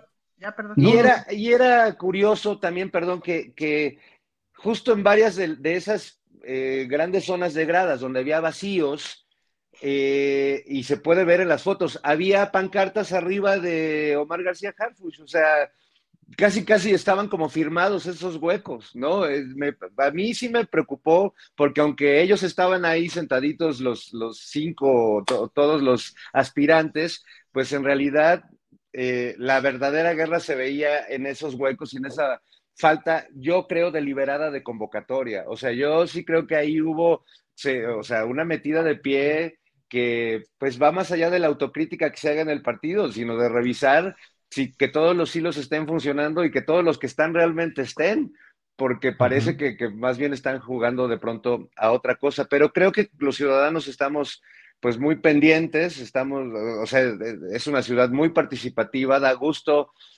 ser parte de una, de una tribu tan movida y participativa políticamente que desde la trinchera en la que nos movamos estamos tratando de, actuar y, bueno, pues estamos ahora sí que nerviosos, pero ahora sí, como dice el de las caricaturas, tú tranquilo y yo nervioso, Julio. Así es. Muy bien. Gracias, Fernando. Em, Horacio Franco. Qué bonito se mm, ven así, así juntitos, cara. Como las dos Fridas. Estas Fridas, Sí, las, dos Fridas, aquí estamos. Es que ahora estamos aquí en la mesa del más acá. ¿Quién es Frida Sofía y quién es Frida de Guerrera? Sí, ándale, Ahora, Tú eres Frida Sufrida, Horacio, porque estás con, estabas con tu cuadro ese de así. Exactamente, sí. Ah, sigo, sufriendo con mi Jonás ahí. Dinos, ¿cómo ves este tema que ya está por resolverse? Hay quienes creen que esto es simplemente un forcejeo entre grupos y facciones electorales que están buscando por ver quién queda en la próxima gubernatura de la Ciudad de México y que es una pelea, digamos, tradicional de las que se dan siempre.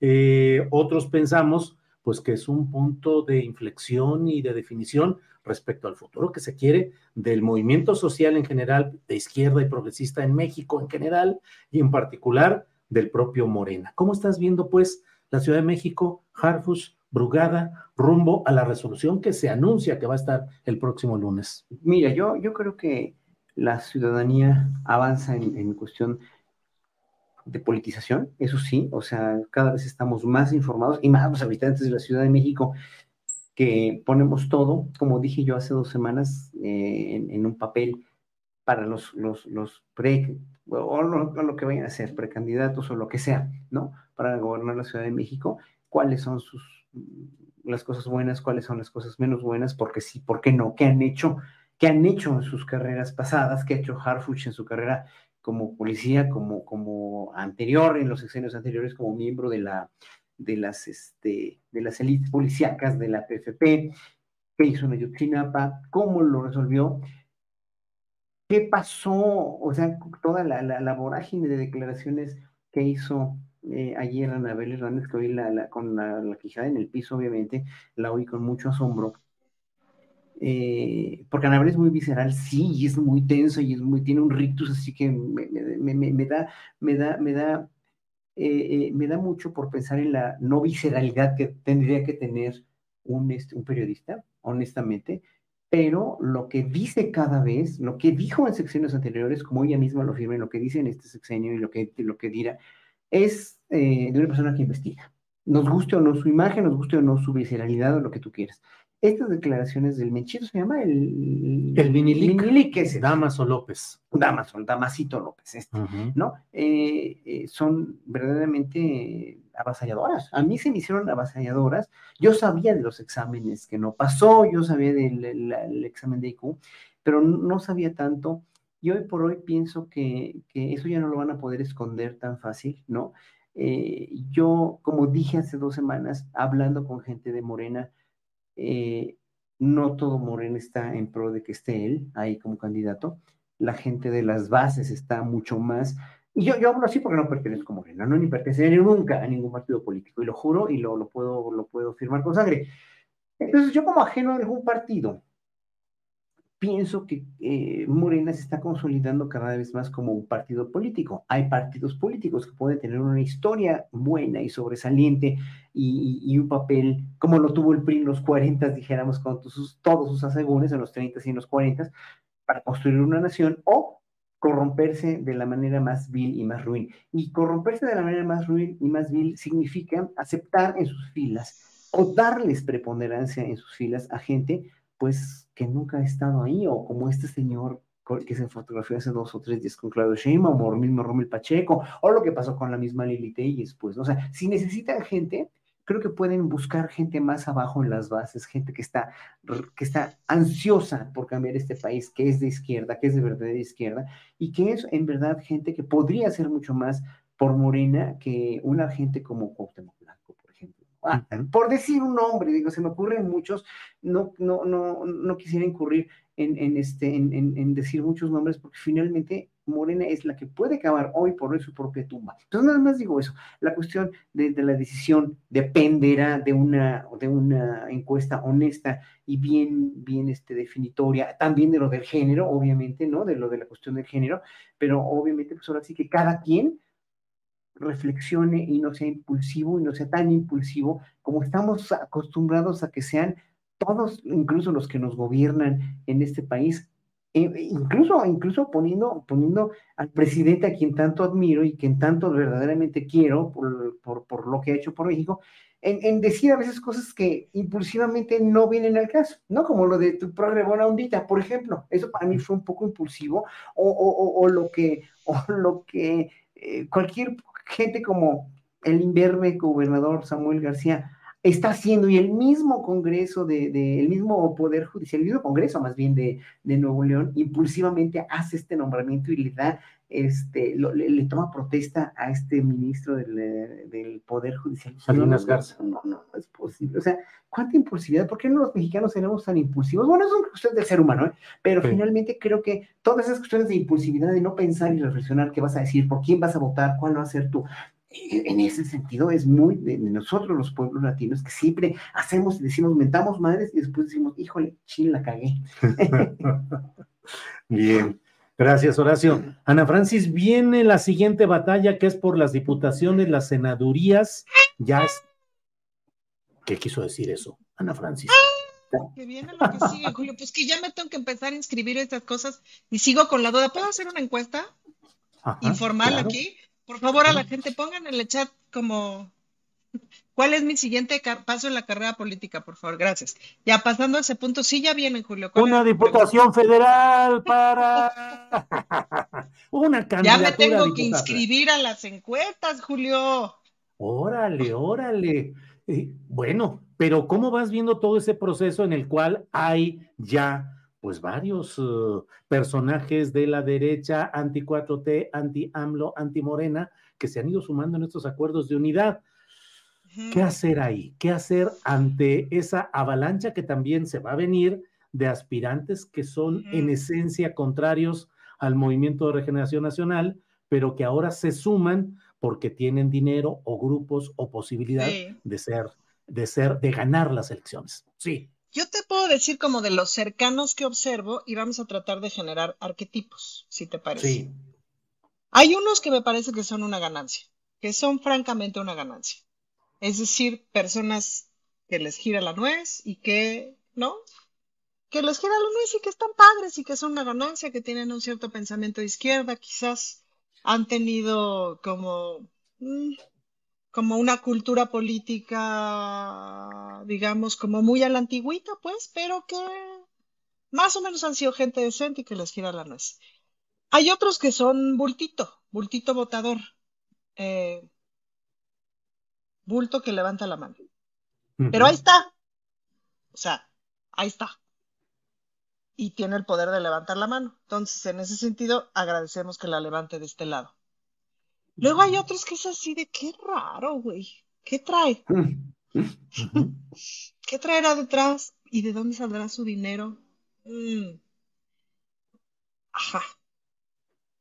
Y luego hay otros, pues, como muy exóticos, ¿no? Como pues el nadador, ¿no? Que es que como tampoco lo conozco tanto porque llevo tres años, bueno, sí, dos años, pero no, sí, llevo tres años muy clavada en la política local. Luego eh, pues, no los conozco tanto. No los he vibrado, pues, porque eso es importante, como conocerlos de cerquita, pues, ¿no? Entonces, de los que conozco de cerquita, sí hay unos así. Y luego, pues hay otros que, sobre todo, fíjate que una cosa que sí he observado en algunos estados de la República que me ha tocado visitar, que todo el mundo ha estado en el PRI, porque pues era lo que había, y luego todo el mundo estuvo en el PAN, porque era lo que había después, ¿no? Y luego ya vinieron otras definiciones, pero que no necesariamente hay proyectos ideológicos tan definidos, no sé si me explico sino que son como espacios como de educación política, ¿no? O como de formación política o como de participación política. Entonces, no es como que te unas a un partido porque compartas valores, sino porque es el espacio de formación política en donde puedes participar. Entonces, y veo como es algo que, y entonces conviven sin una bronca, pues, ¿no? A mí me cuesta trabajo convivir, este, me cuesta trabajo, pues, ¿no? Sobre todo con ciertos personajes, pues me cuesta trabajo. Em, entonces, pues así las cosas, Carla Iberia. Sí. Ah, muy bien, muchas gracias. Oye, estás en una, ya una, convertida en una filósofa y analista política. Y, aparte todo el mundo... Es el poshumanismo y el, posfeminismo también. No, pero aquí todo, mira, aquí hay mucha gente del chat que ya te quiere, o de secretaria de Cultura, o de diputada federal. En serio, ¿eh? yo también, fíjate que yo sí, sí, te, lo echas, a ver, ¿te lo echarías a Ana Francisco de, de, lo de Secretaría de Cultura? ¿Federal? No. No, no, no, no. Qué broncota, no, es que está tremendo, está tremendo. No, te voy, a decir una, te voy a decir una cosa con toda En política nunca hay que decir que no, ¿eh? No, nunca digo que no, pero te voy a decir una cosa con toda honestidad y se los digo aquí en confianza y ahorita que nadie nos está escuchando. Las comunidades artísticas son muy complicadas. Ajá. Oye, oye, eso dices de la artística, pero deja que, que, te diga la secretaria de Economía o la secretaria del Trabajo. Ah, no. claro.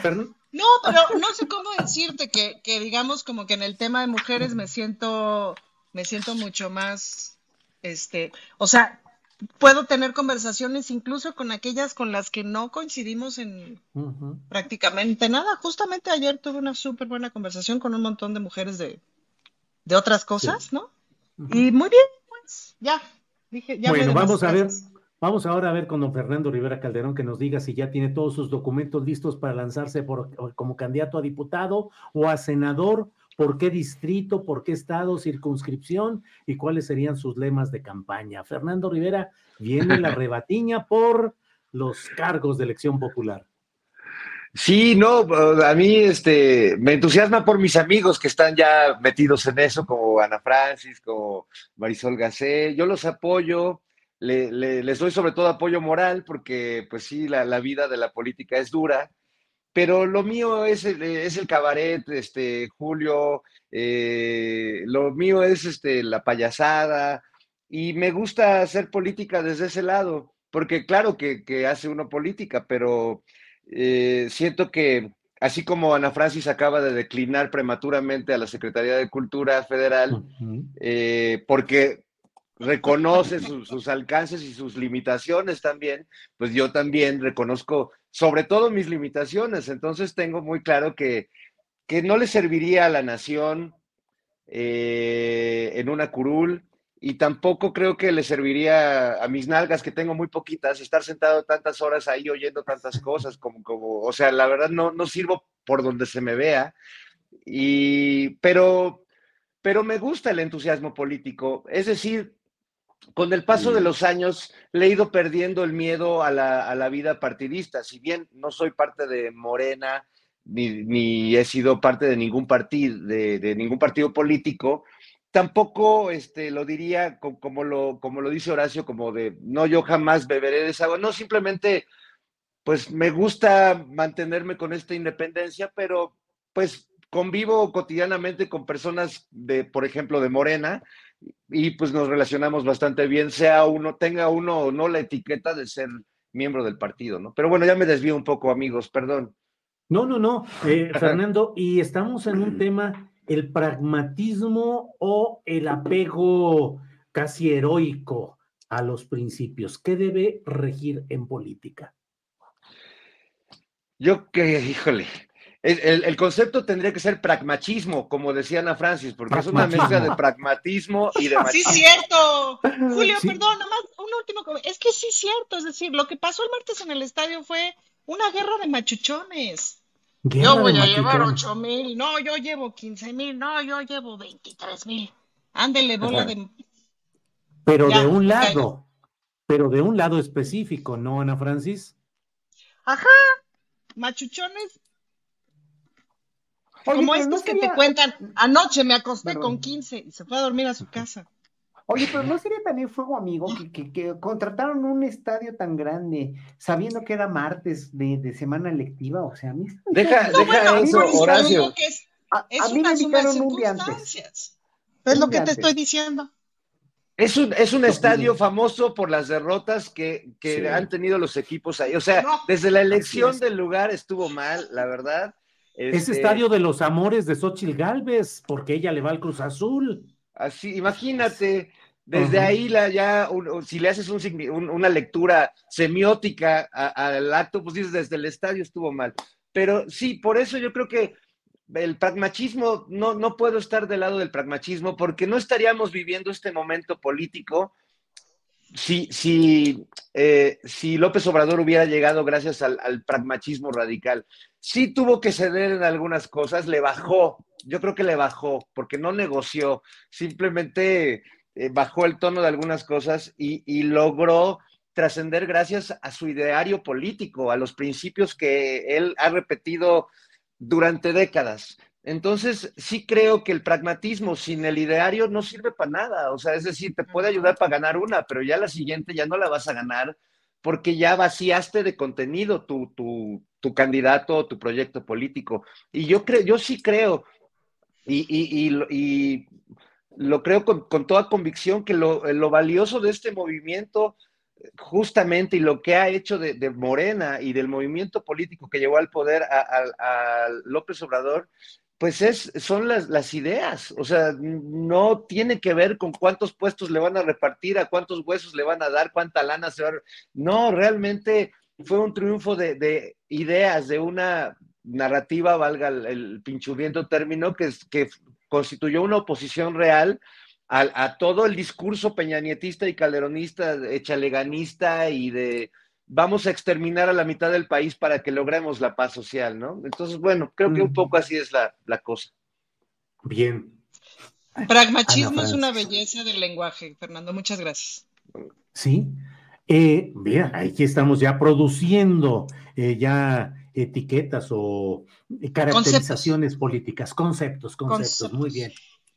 Ana Francis, ¿por qué andas tan filosófica últimamente? ¿Por qué andas tan en la ciencia? Eres una cientista política. ¿Qué te ha hecho la política?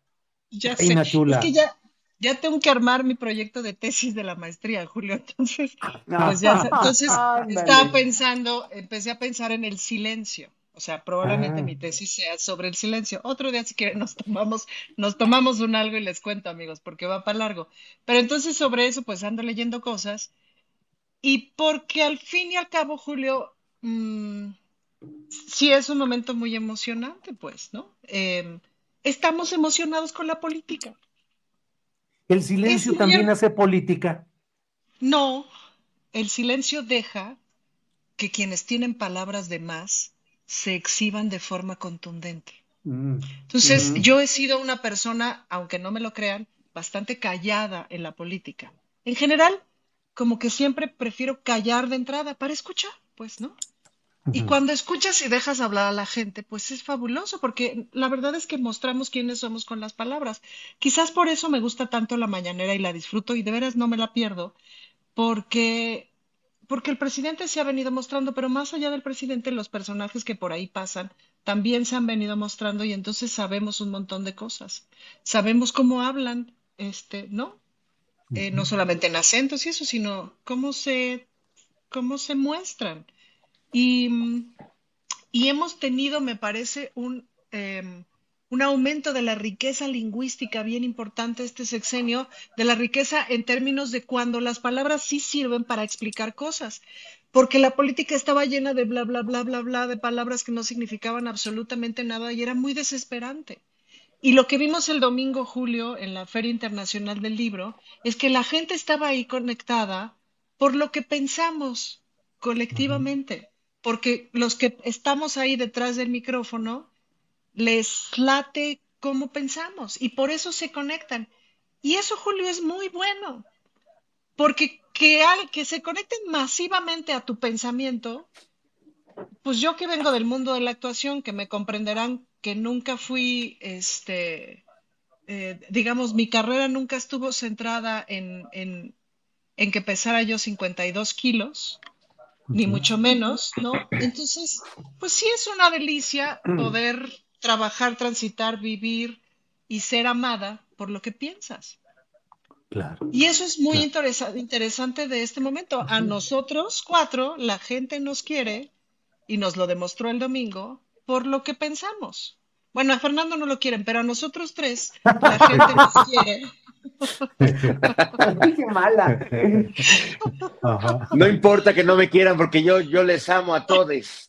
Oye, Con todo que todo el tiempo se está ofreciendo sexualmente, porque eso es lo que hace, disfrazado de intelectualidad. Oye, no te quieren, te adoran y te desean. Eso, eso. Bueno. Hasta me, hasta me, dieron dos, tres arrimones ese día, Julio, quiero hacer pública. ¿Qué te entusiasmaron, Fernando, o qué? Nomás me entusiasmaron y al, y al final que se queda uno solo ahí en el zócalo. Abandonado, así es. Bueno, oye, pero todavía tienes tus chinches, ¿no? Con las que te duermes todas las noches, ¿no? Sí, sí, así es. Tus únicas acompañantes, nos dijiste el otro día. Eso quedó, eso quedó en el imaginario colectivo, Fernando. El otro día una compañera de la maestría me dijo, qué chistoso el Fernando, que sus chinches y no sé qué. bueno, sí, ahí, ahí están, se, las saludo. Ahí están. Sí, sí, sí. Eh, Horacio, habla Ana Francis del silencio en la política, el hablar, el escuchar. ¿Cuál es el significado del silencio, no solo en la, diría yo, en la sinfonía político-musical? Híjole, esa es una muy buena pregunta, porque si yo me llamara Samuel García, yo tendría un, un, compás, no un compás, un movimiento así como, como tiene el triángulo lleno de silencios, y al final tiene un compás y Tim habla. O sea, mejor que no hable, mejor que no manifieste sus ambiciones, hombre. Mira, el discurso que se echó ayer, ¿no? El, toda esta verborrea, toda esta manera de expresarse, que le gusta a la gente, que es como, como, como eran los vatos allá en Nuevo León, ¿no? Como eran los chavos en Nuevo León, en todo el norte del país. Denota obviamente que quiere hacer el, contacto, ¿no? Con, con los jóvenes. Pero no se da cuenta, no se da cuenta que no es como hables, eh, no es como te expreses incluso, como el mismo presidente, ¿no? Como el mismo Santiago Krill cuando llora, ¿no? No es como lo hagas, no es como, como, como, como lo expreses en un momento dado, sino qué es lo que haces, qué es lo que dices, qué es lo que, qué es lo que pretendes. O sea, tan impulsivo como lo vuelvo a decir, ¿no? Samuel García lo que hizo al proponerse o al querer ambicionar la presidencia de la República y tener que pedir una licencia fue es que desató un caos más grande, un caos político más grande del que ya en Nuevo León. Entonces, ¿cómo es posible que tengas la imprudencia de, de, querer ser presidente de la República, aunque tengas 30 años y seas la maravilla, y bueno, yo sé que fue senador, lo que fue diputado, lo que sea, que hayas, que, que, que, se, que, que pretenda ser un buen gobernante, que fue un buen gobernante, te lo tienen mucho que agradecer a ti, a ti, Julio Astillero, porque tú fuiste el que derrumbaste la candidatura indirectamente o directamente, yo digo que más directamente, cuando les pusiste a esta, a esta, esta candidata sus nexos con este, con Nexum, ¿no? Nexium. Entonces, tú tuviste en verdad un papel preponderante en que él fuera gobernador porque había un vacío, no iban a votar por el PRI, no iban a votar por esta mujer de Morena, votaron por él porque era el más inmediato y era el más tiktokero y lo que ustedes quieran. Bueno, mejor te quedas callado y mejor primero acabas tu gobierno porque él había otra cosa también que, que, odio mucho y por eso aprecio tanto las palabras de Ana Francis, yo secretaria de Cultura nunca, por ejemplo, ¿no?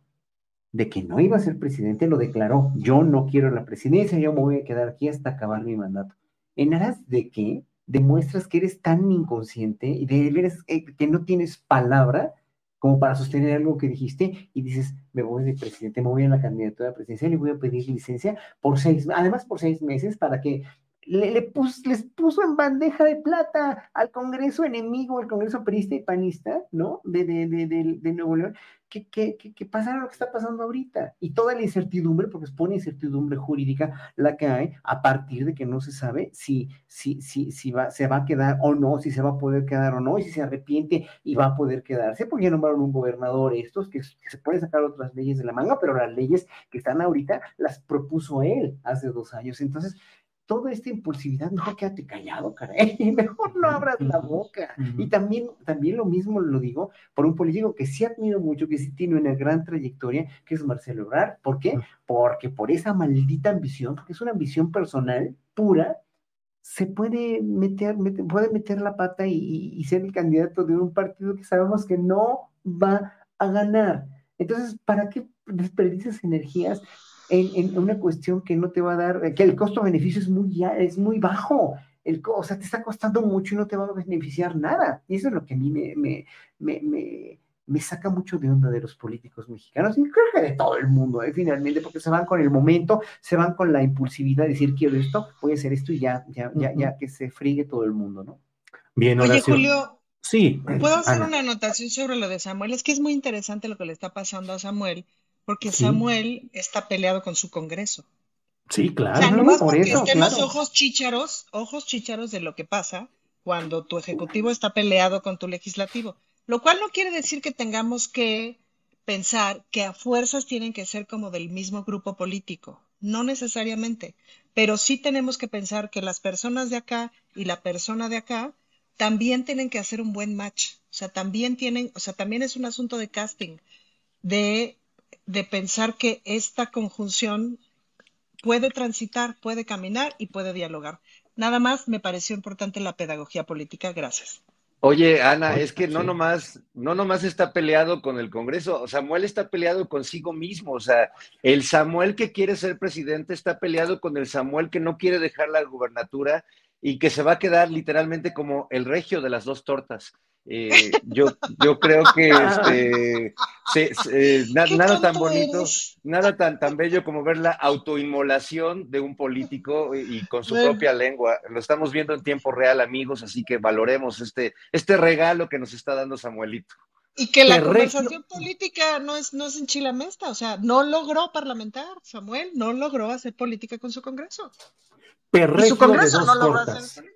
El regio de las dos tortas, mi querido. El regio de las dos tortas, sí, sí, así es.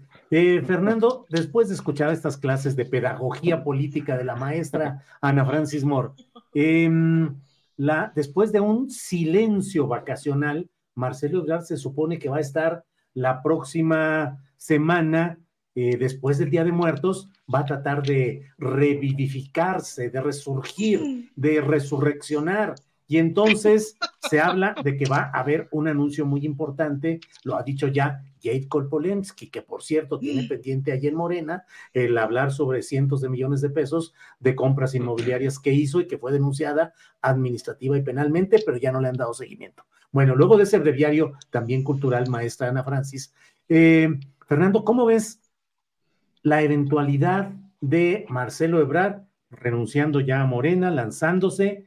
A la candidatura por Movimiento Ciudadano y hay quienes están ya especulando que no dejarían de ser dos cartas del obradorismo en juego, la de Claudia Sheinbaum y la del propio Marcelo Ebrard, a quien el presidente no ha fustigado en la mañanera, no ha habido ninguna confrontación explícita y en un descuido avanzamos con dos cartas relacionadas con el obradorismo.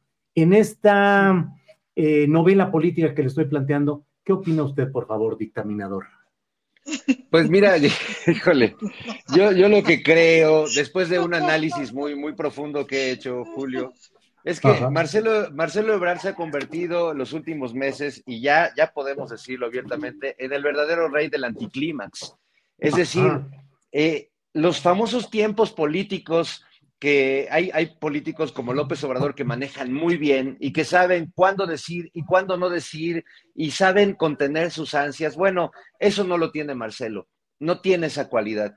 Y toma las vacaciones, sus vacaciones y se va del país en el momento en el que nadie con sentido común se iría del país y tomaría vacaciones.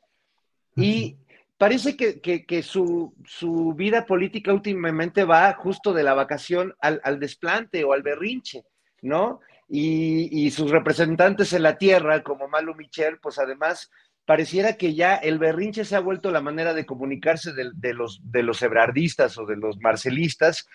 Y pues la verdad es que su anuncio muy importante ya no me emociona, Julio. O sea, hace, hace dos meses igual todavía decías, ay, Marcelo, a ver qué nos va a decir pero pues si hasta se fue de vacaciones, yo creo que al que menos le importa su anuncio es a él, este, o, quizás no es un anuncio que dependa tanto de, lo que él quiera, sino de lo que, de lo que le ofrezcan ya en la repartición, pues de las migajas del pastel, ¿no? Porque ya lo que le va a tocar, pues será encabezar la encuesta de Movimiento Ciudadano sobre Sammy, Sammy Baby Jr., ¿no? Que pues no, no figura. y bueno, pues yo creo que esto es bueno para Ebrard porque él tiene el sueño de encabezar una encuesta y bueno, pues podría encabezar la de Movimiento Ciudadano, pero sí creo que su actuar político de las últimas semanas ha sido de lo más errático y de su equipo, porque todavía dijeras, no, pues, está rodeado de gente bien sensata, pero pues Malú Micher, yo sigo esperando la huelga de hambre o que renuncie a Morena. O sea, la neta, este, hay unos desplantes de que la verdad es que son, son muy de, muy al, de Marcelo Ebrard. ¿Ebrard se ha convertido en un mar de celo? mar de celo. Me tardé, ¿eh? me tardé, mar de... Sí, es que es muy profunda, muy profunda. Oye, Ana, Ana, Francis, Ana Francis, estamos ya antes de despedir para Canal 22, estamos ya en la parte final, entonces, postrecito, por favor, Ana Francis.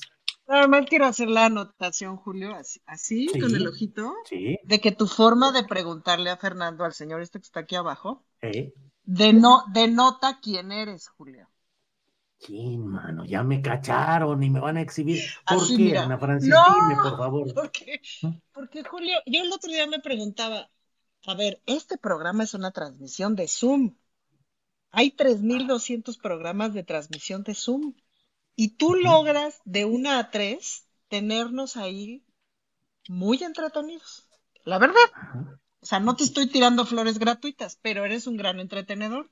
Y una, en tanto contadora de historias, pues se pregunta, ¿y este qué hace?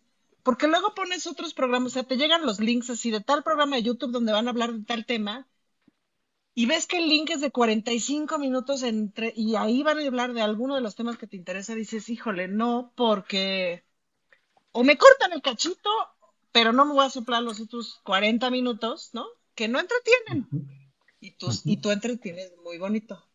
Entonces, tienes esta forma como que eres mula bien hecho, eso ya lo sabíamos, para preguntar las cosas. o sea, ya te dijo mula, o sea, primero mula qué bueno eres y que no sé qué. La sobadita, y que mire, que, pero eres un mula, hijo de la tal. Mula bien, mula bien hecho para preguntar. Entonces, nada, Julio, me, luego que me dices, ¿de qué te estás riendo? Pues de eso, Julio. Muy bien. Pero ya, postrecito, postrecito, pues este, Ay, el lunes, ¿no? Prendan todo el mundo su veladora y espero que nos veamos en el festejo del lunes. muy bien, gracias. ¿Hay alguna actividad que estaba pendiente que ibas a dar a ah, conocer? Sí. Sí, bueno, decirles que ya salió la convocatoria de la medalla Hermila Galindo, que es la medalla que damos en el Congreso de la Ciudad de México, sobre todo a defensoras eh, de mujeres. Pues entonces, si consideran que alguna mujer debe ser ganadora de la medalla Hermila Galindo, le voy a pedir a Julio que en sus redes ponga el link para la convocatoria y también que ahí están las bases, etcétera. Las mujeres no se pueden proponer a sí mismas, son mujeres u organizaciones, sino las personas que lo consideran tienen que proponer a esas organizaciones o a esas mujeres para recibir la medalla en diversas categorías. Les invito a que se metan a la... Es una medalla, no hay ningún premio económico ni mucho menos, pero la verdad es que son como apapachos de reconocimiento y cada una de las medallas que se dan son ganadas a pulso. Entonces, pues ojalá me ayuden a difundirlo. Medalla Hermila Galindo. También va a estar en mis redes toda la información para que me ayuden a difundirlo. Muchas gracias.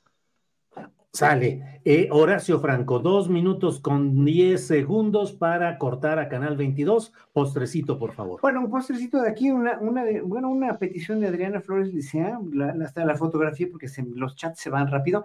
Ella dice que hay que promover que en el INCAN, en la, este, el Instituto del Cáncer, no tienen falta dinero para los equipos de radioterapia. Pues mira, eso, eso yo lo recomendaría pues, con algún periodista que vaya a la mañanera, porque pues ahora sí que eso tiene que ser ya directamente con el presidente. No, y, bueno, este, lo único que quisiera decir es que precisamente yo quisiera que el, el pueblo mexicano, todo, desde los políticos hasta, hasta todos, fuéramos más reflexivos y fuéramos un poco más profundos en nuestra reflexión y nuestro conocimiento para poder introyectarnos en la cuestión de no nada más por quién vamos a votar, sino qué queremos de este país para las próximas elecciones, ¿no? Sea Harfush, sea Clara, sea, sea Claudia, sea quien sea, ¿no? De, de, de Morena y, y, el Poder Judicial. Porque si vamos a votar por una, un Poder Judicial y no sabemos quiénes van a ser los magistrados, quiénes van a ser los jueces, pues vamos a estar peor que antes, podemos estar peor que antes por no informarnos, por no leer, por no de veras poner esas listas, esas listas, que, sí, que no, qué tal, si votamos por esto, cuál ha sido su trayectoria. En verdad, en verdad, eso sí. Y, mucho me ha molestado también las denuncias que has hecho tú también, que han hecho en tu programa, que están este, tapando este, publicidad de Clara, que no debe haber publicidad de nadie, para mí, ¿no? Por, en pro de, de Eso sí se me hace muy, muy mezquino, porque no en Morena están haciendo cosas buenas digo, están diciendo que son cosas buenas que, parece, que parezcan malas, no las hagas nunca, pero tampoco hagas cosas malas que parezcan peores. Bueno, muy bien. Pues vamos a decirle adiós a Canal 22. Gracias por esta retransmisión que hacen a las 7 de la noche. Hasta luego. Bien, y seguimos nosotros ya con la, el último postrecito que corresponde a su excelencia, el embajador eminente Fernando Rivera Calderón. Lingüista, el creador de conceptos. No, lingüista. No digas esas cosas, porque ya ves que luego lo de lingüista, Ana Francis mm, se va a promover le va a ayudar, le va a ayudar, Julio. No, no, no es promoción, Julio. La lengua, lo sabemos los lingüistas, es un órgano sexual que incluso sirve para hablar. Así es. ¿Y tú lo utilizas a veces para hablar?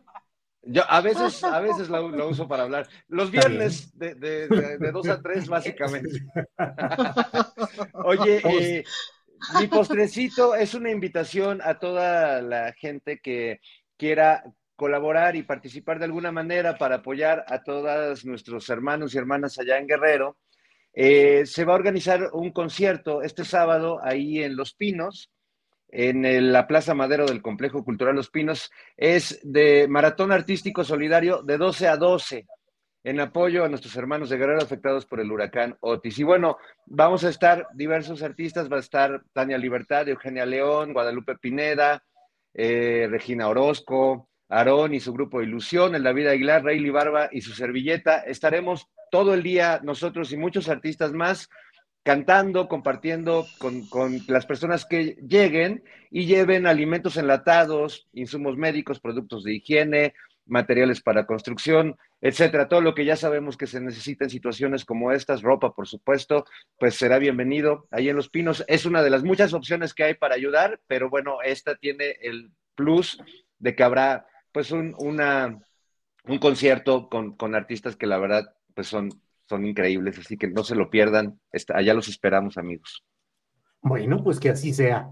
Eh, Ana Francis, ha sido una mesa espléndida como todas con ingenio, ironía, inteligencia, humor. Muchas gracias a los tres. Gracias, Ana Francis. Gracias. amigos. Saludos a. Adiós. Saludos a Sebastián. Saludos, Sebastián. Órale. Adiós. Gracias. Hasta pronto. Bien, pues son las 2 de la tarde con 59 minutos. 2 de la tarde con 59 minutos. Estamos ya en la parte eh, del programa. No se vaya porque siguen las recomendaciones de fin de semana. Y vamos a ver en lo inmediato lo que tenemos programado hoy, que es ni más ni menos que de inmediato la sección de María Hahnemann. Adelante, por favor. Julio, hola, último viernes de octubre y como siempre hay mucha música que disfrutar. Pero vienen las fiestas de Día de Muertos y creo que es la fiesta mexicana que más me gusta. Y arranco con el próximo 29 de octubre a las 5.30. La Orquesta de Cámara de Minería te invita a un concierto especial para celebrar el Día de Muertos. En este evento, la orquesta interpretará una selección de piezas musicales que evocan la magia y misterio de esta tradición mexicana. Entre las obras que se interpretarán se encuentran obras de Grieg, Sibelius, Mozart y piezas mexicanas como La Martinana y Dios nunca muere, con la participación de la Orquesta de Cámara de Minería bajo la batuta de Óscar Herrera, director de esta orquesta de cámara, y el coro de las facultades de Arquitectura, Ingeniería, Medicina, Odontología, Química del UNAM. El acceso es gratuito, cupo limitado a 250 personas hasta que las instalaciones de Palacio de Minería lo indiquen. Por otro lado, están los conciertos a la luz de las velas de Candlelight, en varios lugares del país con un programa dedicado a esta festividad. Incluyen música de miedo de películas de terror, así como piezas icónicas como La Llorona, del repertorio típico de nuestro país. Y no puede faltar en estos días el famosísimo Requiem de Mozart, una pieza sumamente hermosa, con una historia muy particular será interpretada por la Orquesta Filarmónica de las Artes el 29 de octubre y el 5 de noviembre en la Sala Silvestre Revueltas, Centro Cultural Olinio Lisli a las 6 de la tarde. Y hoy tenemos una entrevista grabada al maestro duranguense Jorge Viladoms. Jorge, qué gustazo tan enorme, ¿cómo estás?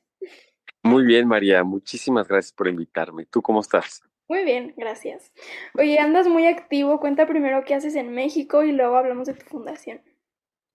Mira, em, vine a una pequeña gira en, varios lugares de la, República. Empezamos en el Festival Santa Lucía anteayer, festival de, es un festival precioso aquí en Monterrey, em, con un proyecto eh, muy padre que se llama Wanderlust, que, em, que es un viaje musical eh, con canto eh, y cello, varios instrumentos, y viene un barítono alemán que se llama Benjamin Apple, que tiene una carrera internacional extraordinaria y e, es excelente, gran cantante, y viene por la primera vez a México. Entonces nos vamos a ir a, varios lugares. Eh, voy a grabar un CD con él, que justamente se llama Wanderlust, y, que es eh, un viaje musical entre América Latina y Alemania, ¿no? Entonces nos vamos a ir a Durango, vamos a tocar en, León, em, en, la Ciudad de México, en Guadalajara, en el Teatro de Gollado, precioso, y, pues ya muy contento de, esta pequeña gira. Y sobre tu fundación, cuenta el apoyo que das a niños y jóvenes mexicanos. Mira, la fundación se llama Creciendo con la Música. Llevamos más de 10 años, 11 años este, trabajando, sobre todo em, en Guadalajara. Eh, la fundación tiene tres ejes, uno en Suiza, uno en Kenia y el más importante que es en México. En México em, tenemos un proyecto eh, piloto que, está en Zapopan, en La Coronilla, que es una, es una colonia bastante marginada y donde tratamos de incluir el estudio de la música clásica en la escuela, de hecho. Entonces los niños de una escuela que se llama Centro Educativo La Barranca eh, tienen clases de español, tienen clases de, matemáticas, de historia, de iniciación musical, de coro y en las tardes talleres de, música de cámara, hay una orquesta. Y, y para mí, o sea, darles acceso a la música es, es claro, darles otras perspectivas de, vida, de futuro, y, también es muy importante el hecho de que la música los hace ser mejores seres humanos, ¿no? O sea, no, no estamos tratando de crear músicos en la fundación, pero es dar acceso a la música a estos niños. Hay un coro, por ejemplo, mixto, donde hay mamás también que cantan.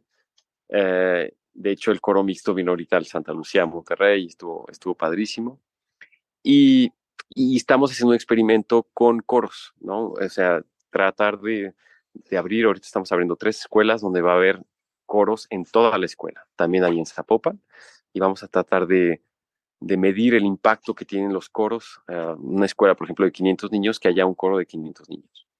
Y ese, ese proyecto está muy padre aquí en México. Y en Suiza damos becas. Hemos dado más de 80 becas a jóvenes de todo el mundo, mexicanos, franceses, suizos de todo el mundo y un proyecto para este, apoyar a, jóvenes suizos muy talentosos, haciéndoles grabar un CD con un label eh, francés que se llama Aparte, que es bastante bueno.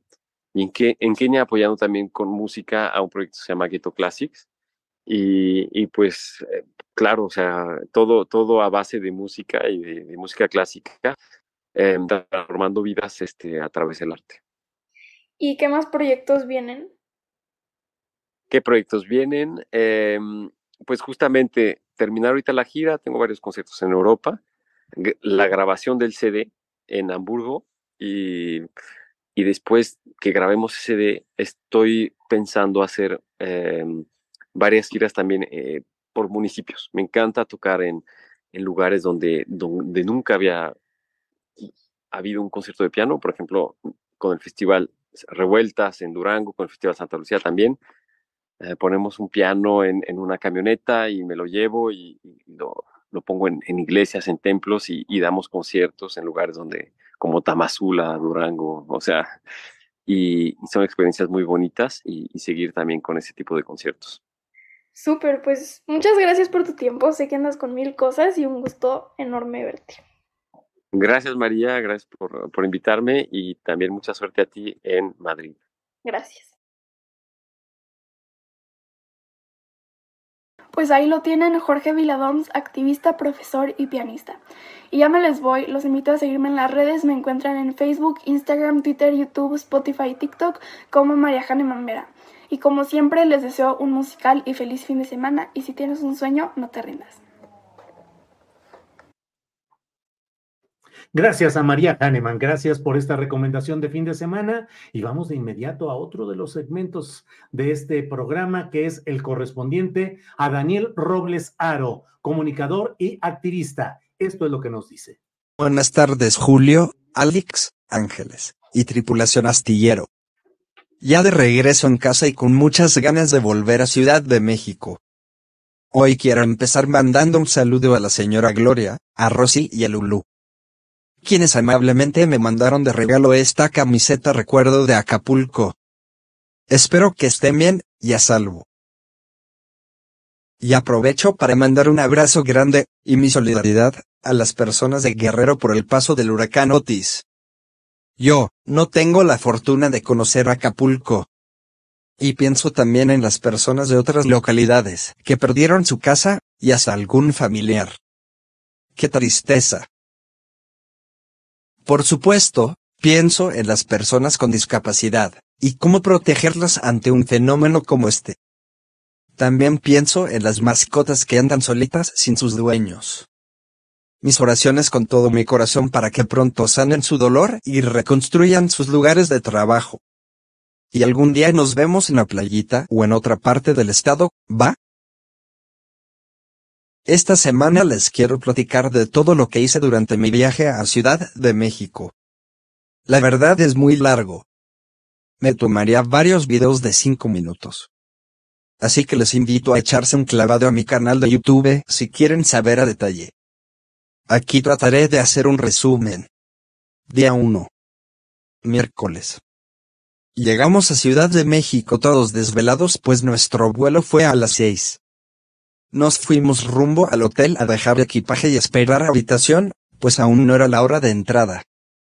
La camioneta con rampa que me iba a llevar al Instituto de las Personas con Discapacidad tuvo un accidente y no pude llegar a la ceremonia de inauguración del Congreso de Sexualidad, así que llegué más tarde y entre las ponencias más destacadas y amenas del día, estuvo la del doctor Francisco Delfín Lara. Les recomiendo sus podcasts en Spotify. Regresamos por la tarde a descansar un poco y tuvimos la oportunidad de asistir a un evento maravilloso en Bellas Artes. Mi discurso para el día siguiente en la mañanera aún no estaba redactado. Pues de los muchos proyectos y propuestas que tengo en mente, no sabía cuáles exponer.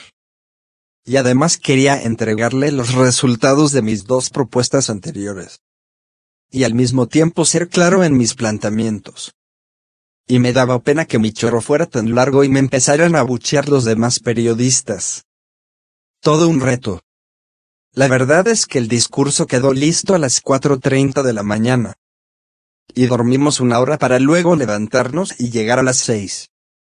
Yo estaba todo molido y con mucho sueño, pero con toda la actitud, pues era mi oportunidad y la tenía que tomar como de lugar. Día 2. Jueves. Llegamos a la presidencia. En ayunas y súper desvelados. Mi presidente se aventó un choro de dos horas ante las preguntas de la primera periodista. Faltaba que me dieran la palabra a mí. La señora de la casa hizo hasta lo imposible por mantenerme despierto.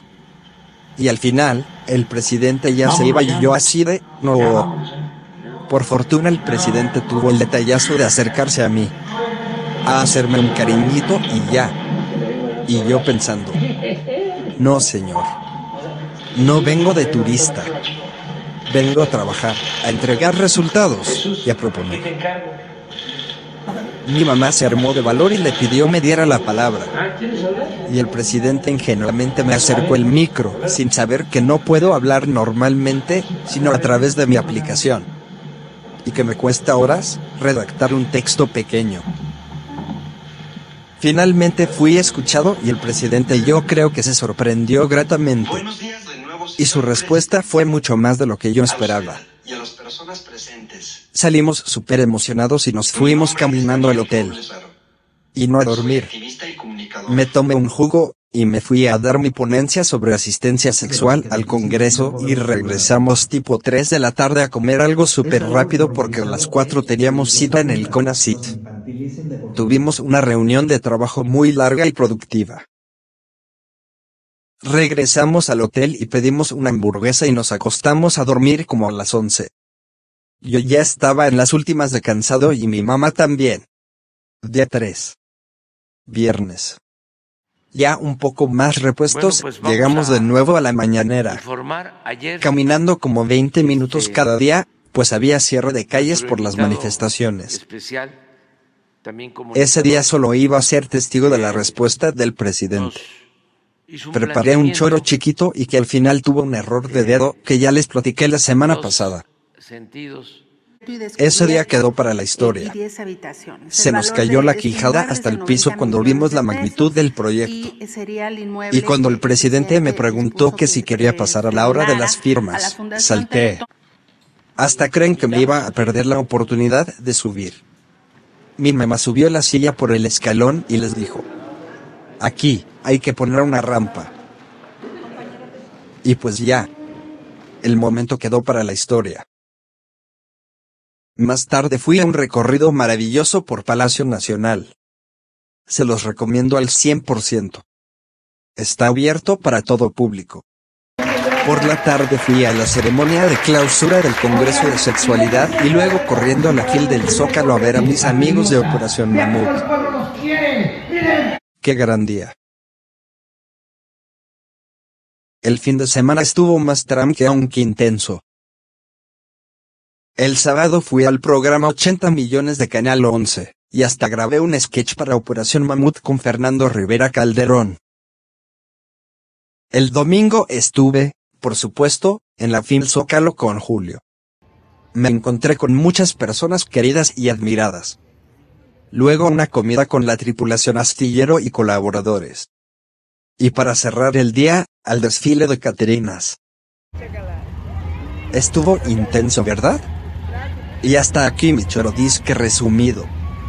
Hasta la próxima.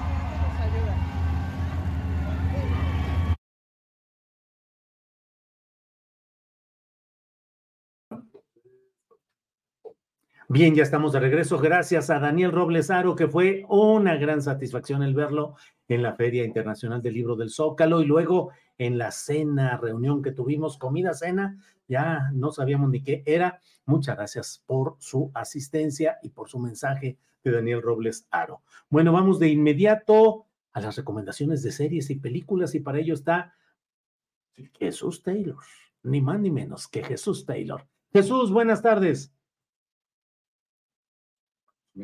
Tu micro, tu micro.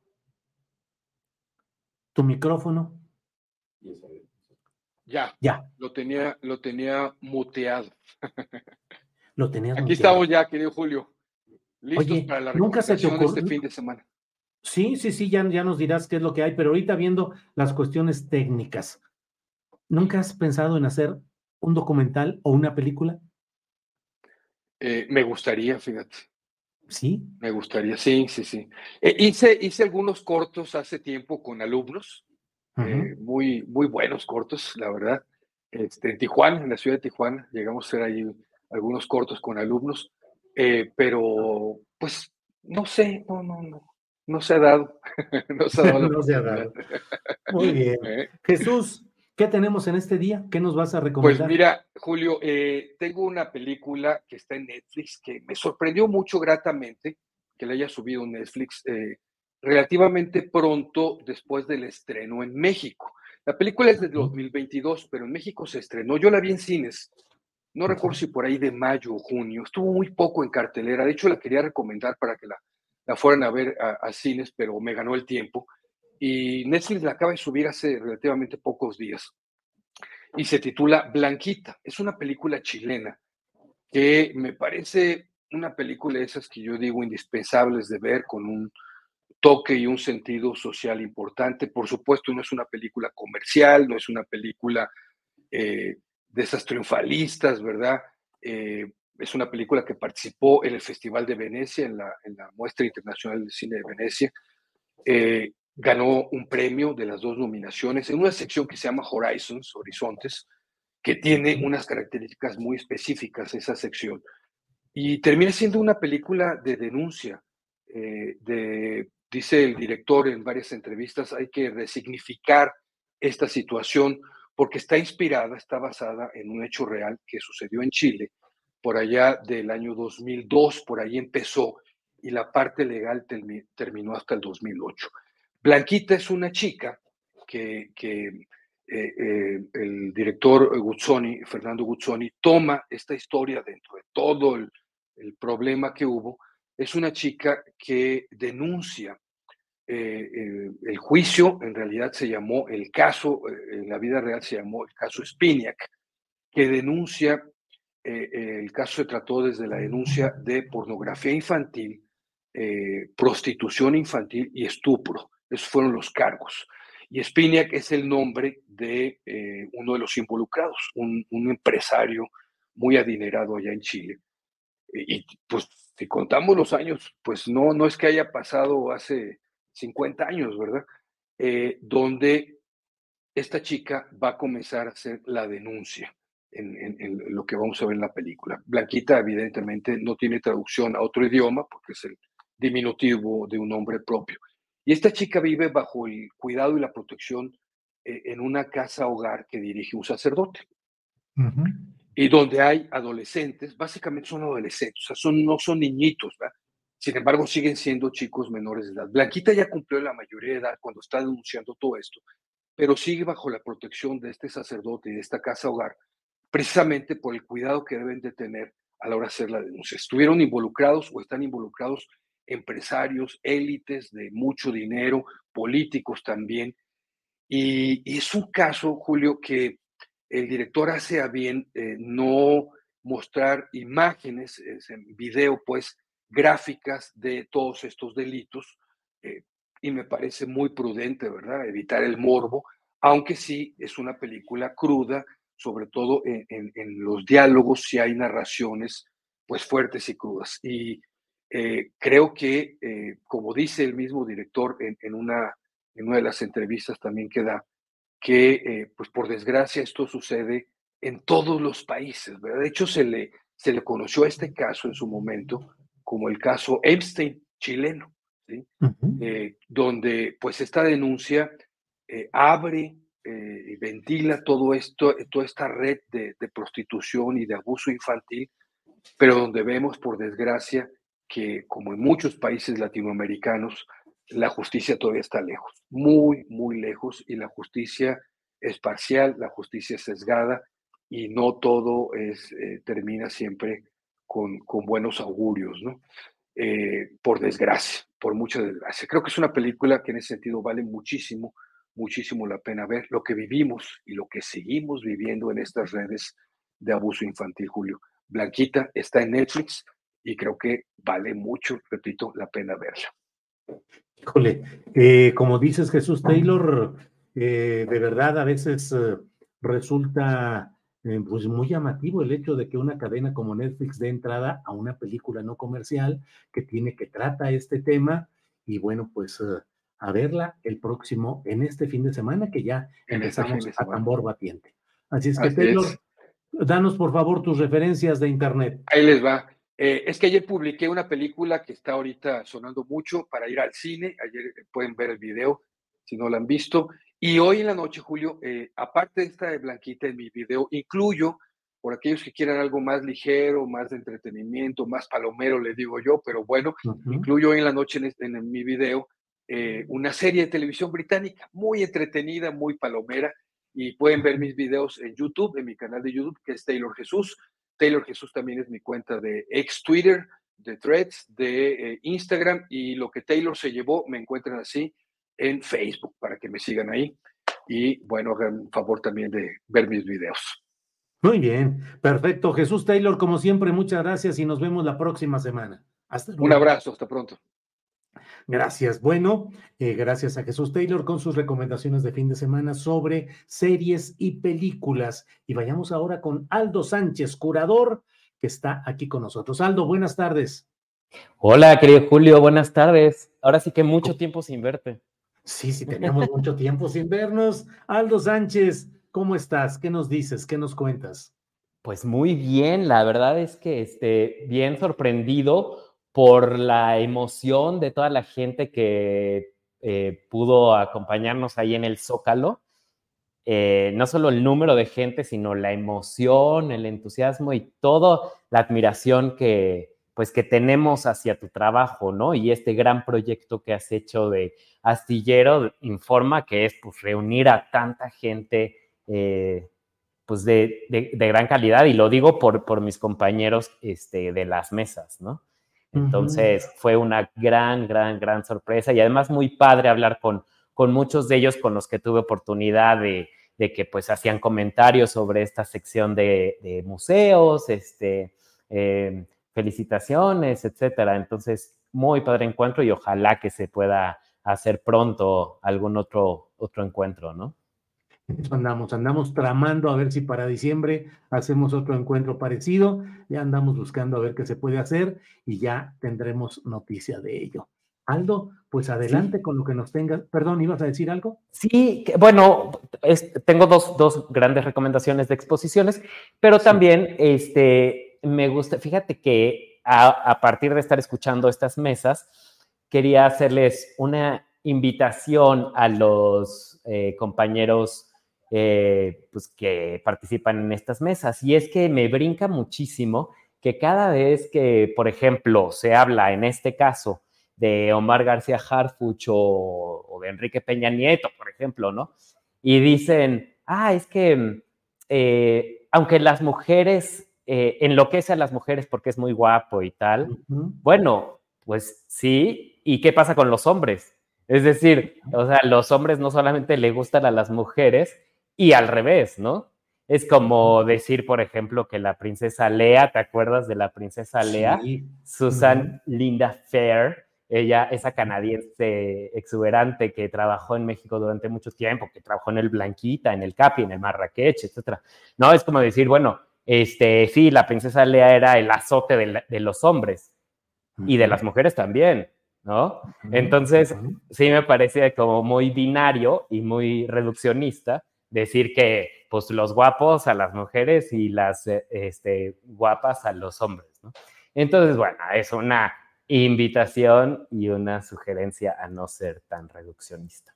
Bueno, este, ahora, tenemos eh, dos grandes exposiciones, digo grandes en términos de medida de dimensiones y de importancia.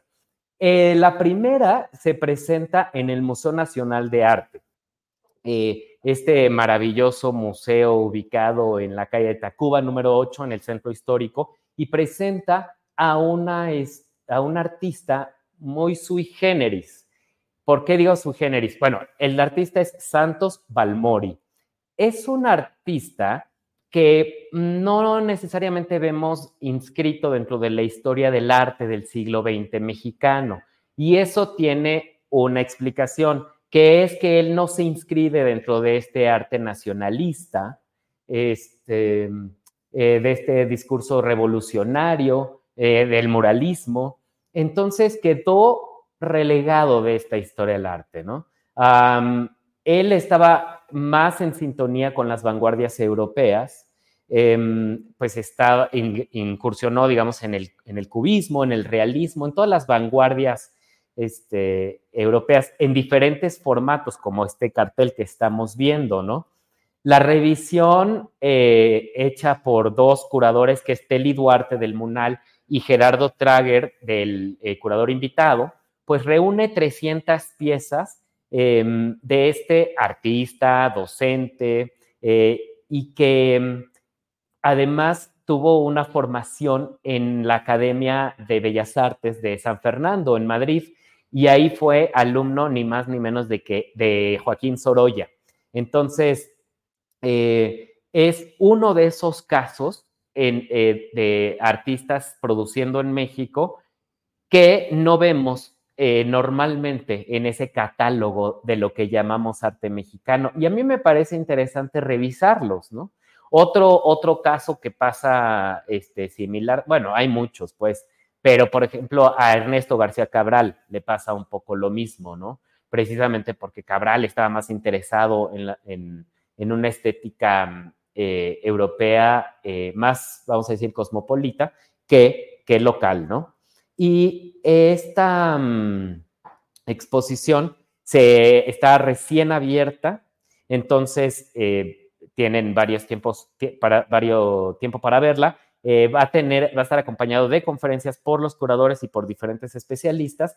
Y el, el Munal, bueno, pues está ubicado en, en Tacuba 8, pueden bajarse en el Metrobús, digo, en el Metro Allende y Metro Bellas Artes. Em, y pues tiene un costo de 85 pesos. Está abierto de martes a domingo de 10 a 6 y la entrada es gratuita para INAPA, menores de 13, eh, personas con capacidad, este, discapacitados, maestros, estudiantes y los domingos.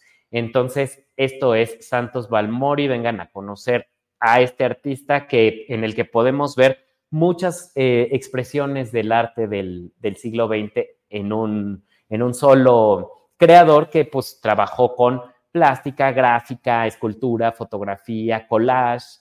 Entonces, eh, bueno, eso es el MUNAL, el Gran Museo Nacional de Arte. Y por otro lado tenemos al MUAC, el Museo Universitario en, Ciudad Universitaria, ¿no? Em, está ubicado en lo que llamábamos Cultisur hace algunos años y se pueden bajar en el Metrobús eh, Centro Cultural Universitario o en el Metro Universidad y tomar un taxi de, de 10 minutos. Esta es una exposición que reúne algunos de los artistas de la década de los 80 y 90, sobre todo 90 en México, como Germán Venegas, Carlos Aguirre, Clemencia Echeverry, Enrique Gesic, Juan Cristeto, Naum Senil, eh, Daniel Guzmán, Pablo Vargas Lugo, Betsabe Romero, Demián Ortega. Pero además, digamos, una cosa novedosa es que esta exposición presenta, plantea una nueva manera de hacer exposiciones, porque eh, realmente los núcleos que componen esta exposición, pues no están conectados unos a otros. Esto porque al MOAC le interesaba hablar acerca de que la colección no es, este, no, no es mm, un retrato de un, eh, no retrato identitario, no es una narración lineal, sino que es totalmente diversa, ¿no? Entonces, bueno, los, los núcleos están titulados como eh, La fiesta de las balas, por supuesto en homenaje al cuento de Martín Luis Guzmán, eh, Cuarto Oscuro, que está dedicado a, este, pues a esos encuentros consensuados entre, entre hombres. Em, y, la curaduría, pues, eh, bueno, y además una cosa interesante también, se em, presentan un espacio en la terraza en donde em, se exhiben propuestas diferentes o disruptivas de escultura, ¿no? como esculturas no convencionales. Y luego, bueno, pues esto está curado por Pilar García, Cuauhtémoc Medina, Andrea de Caso y Cristina Reyes para darles su eh, justo crédito. Y esto está en el Museo Universitario de Arte Contemporáneo, ahí en Ciudad Universitaria, querido Julio. Así que, pues dos grandes opciones para este fin y ocupadísimo fin de semana. Híjole, pues muy buenas recomendaciones. Como siempre, Aldo Sánchez, muchas gracias y estamos atentos a la próxima entrega de este viernes al otro. Gracias, Aldo, y tenemos pendiente un día de estos platicar sobre el libro de Blue Demon que escribiste. Ahí vamos a platicar sabroso. Sí, claro que sí, ya tendremos los detalles, pero lo pueden ir agendando. El 14 de noviembre se presenta en el Salón Tenampa de Garibaldi este libro este, sobre Blue Demon. Lo que está por definirse es qué luchadores nos van a acompañar.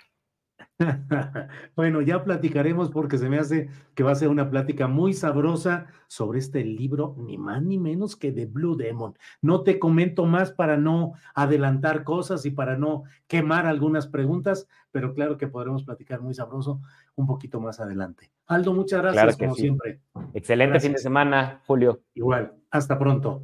Bien, pues muchas gracias a todos ustedes. Gracias por acompañarnos a lo largo de esta semana. Gracias por acompañarnos en este viernesito donde Alex Fernanda nos tiene un comentario ya para ir cerrando el programa.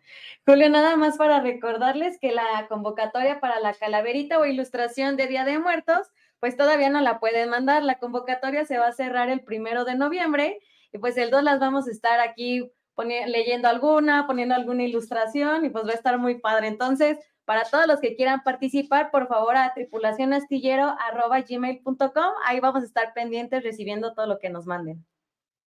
Bueno, pues muchas gracias. No se le olvide a las 5 de la tarde, hoy está el gran periodista, gran reportero, gran opinante, Francisco Cruz, Paco Cruz, a las 5 de la tarde en su videocharla Cruzada y yo estoy con usted a las nueve de la noche con una videocharla astillada. Vamos adelante, muchas gracias. Un gran cierre de semana. Mucha información, entrevistas, análisis, debate, mesa de periodismo, información, de todo hemos tenido y le agradecemos y le invitamos a que se suscriba a nuestro canal, a que le ponga likes, a que difunda este contenido de un periodismo en resistencia, un periodismo que sigue resistiendo y que sigue adelante. Gracias por hoy. Hasta pronto.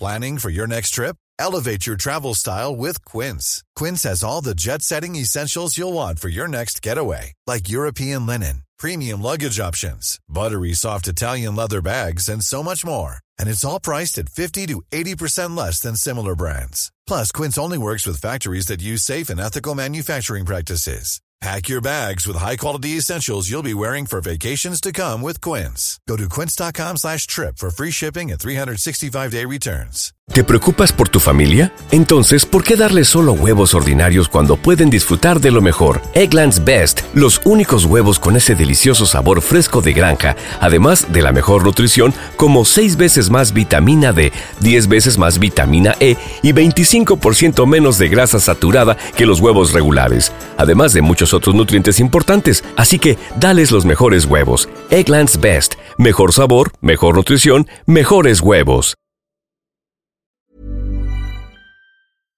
Para que te enteres del próximo noticiero, suscríbete y dale follow en Apple, Spotify, Amazon Music, Google o donde sea que escuches podcast. Te invitamos a visitar nuestra página julioastillero.com.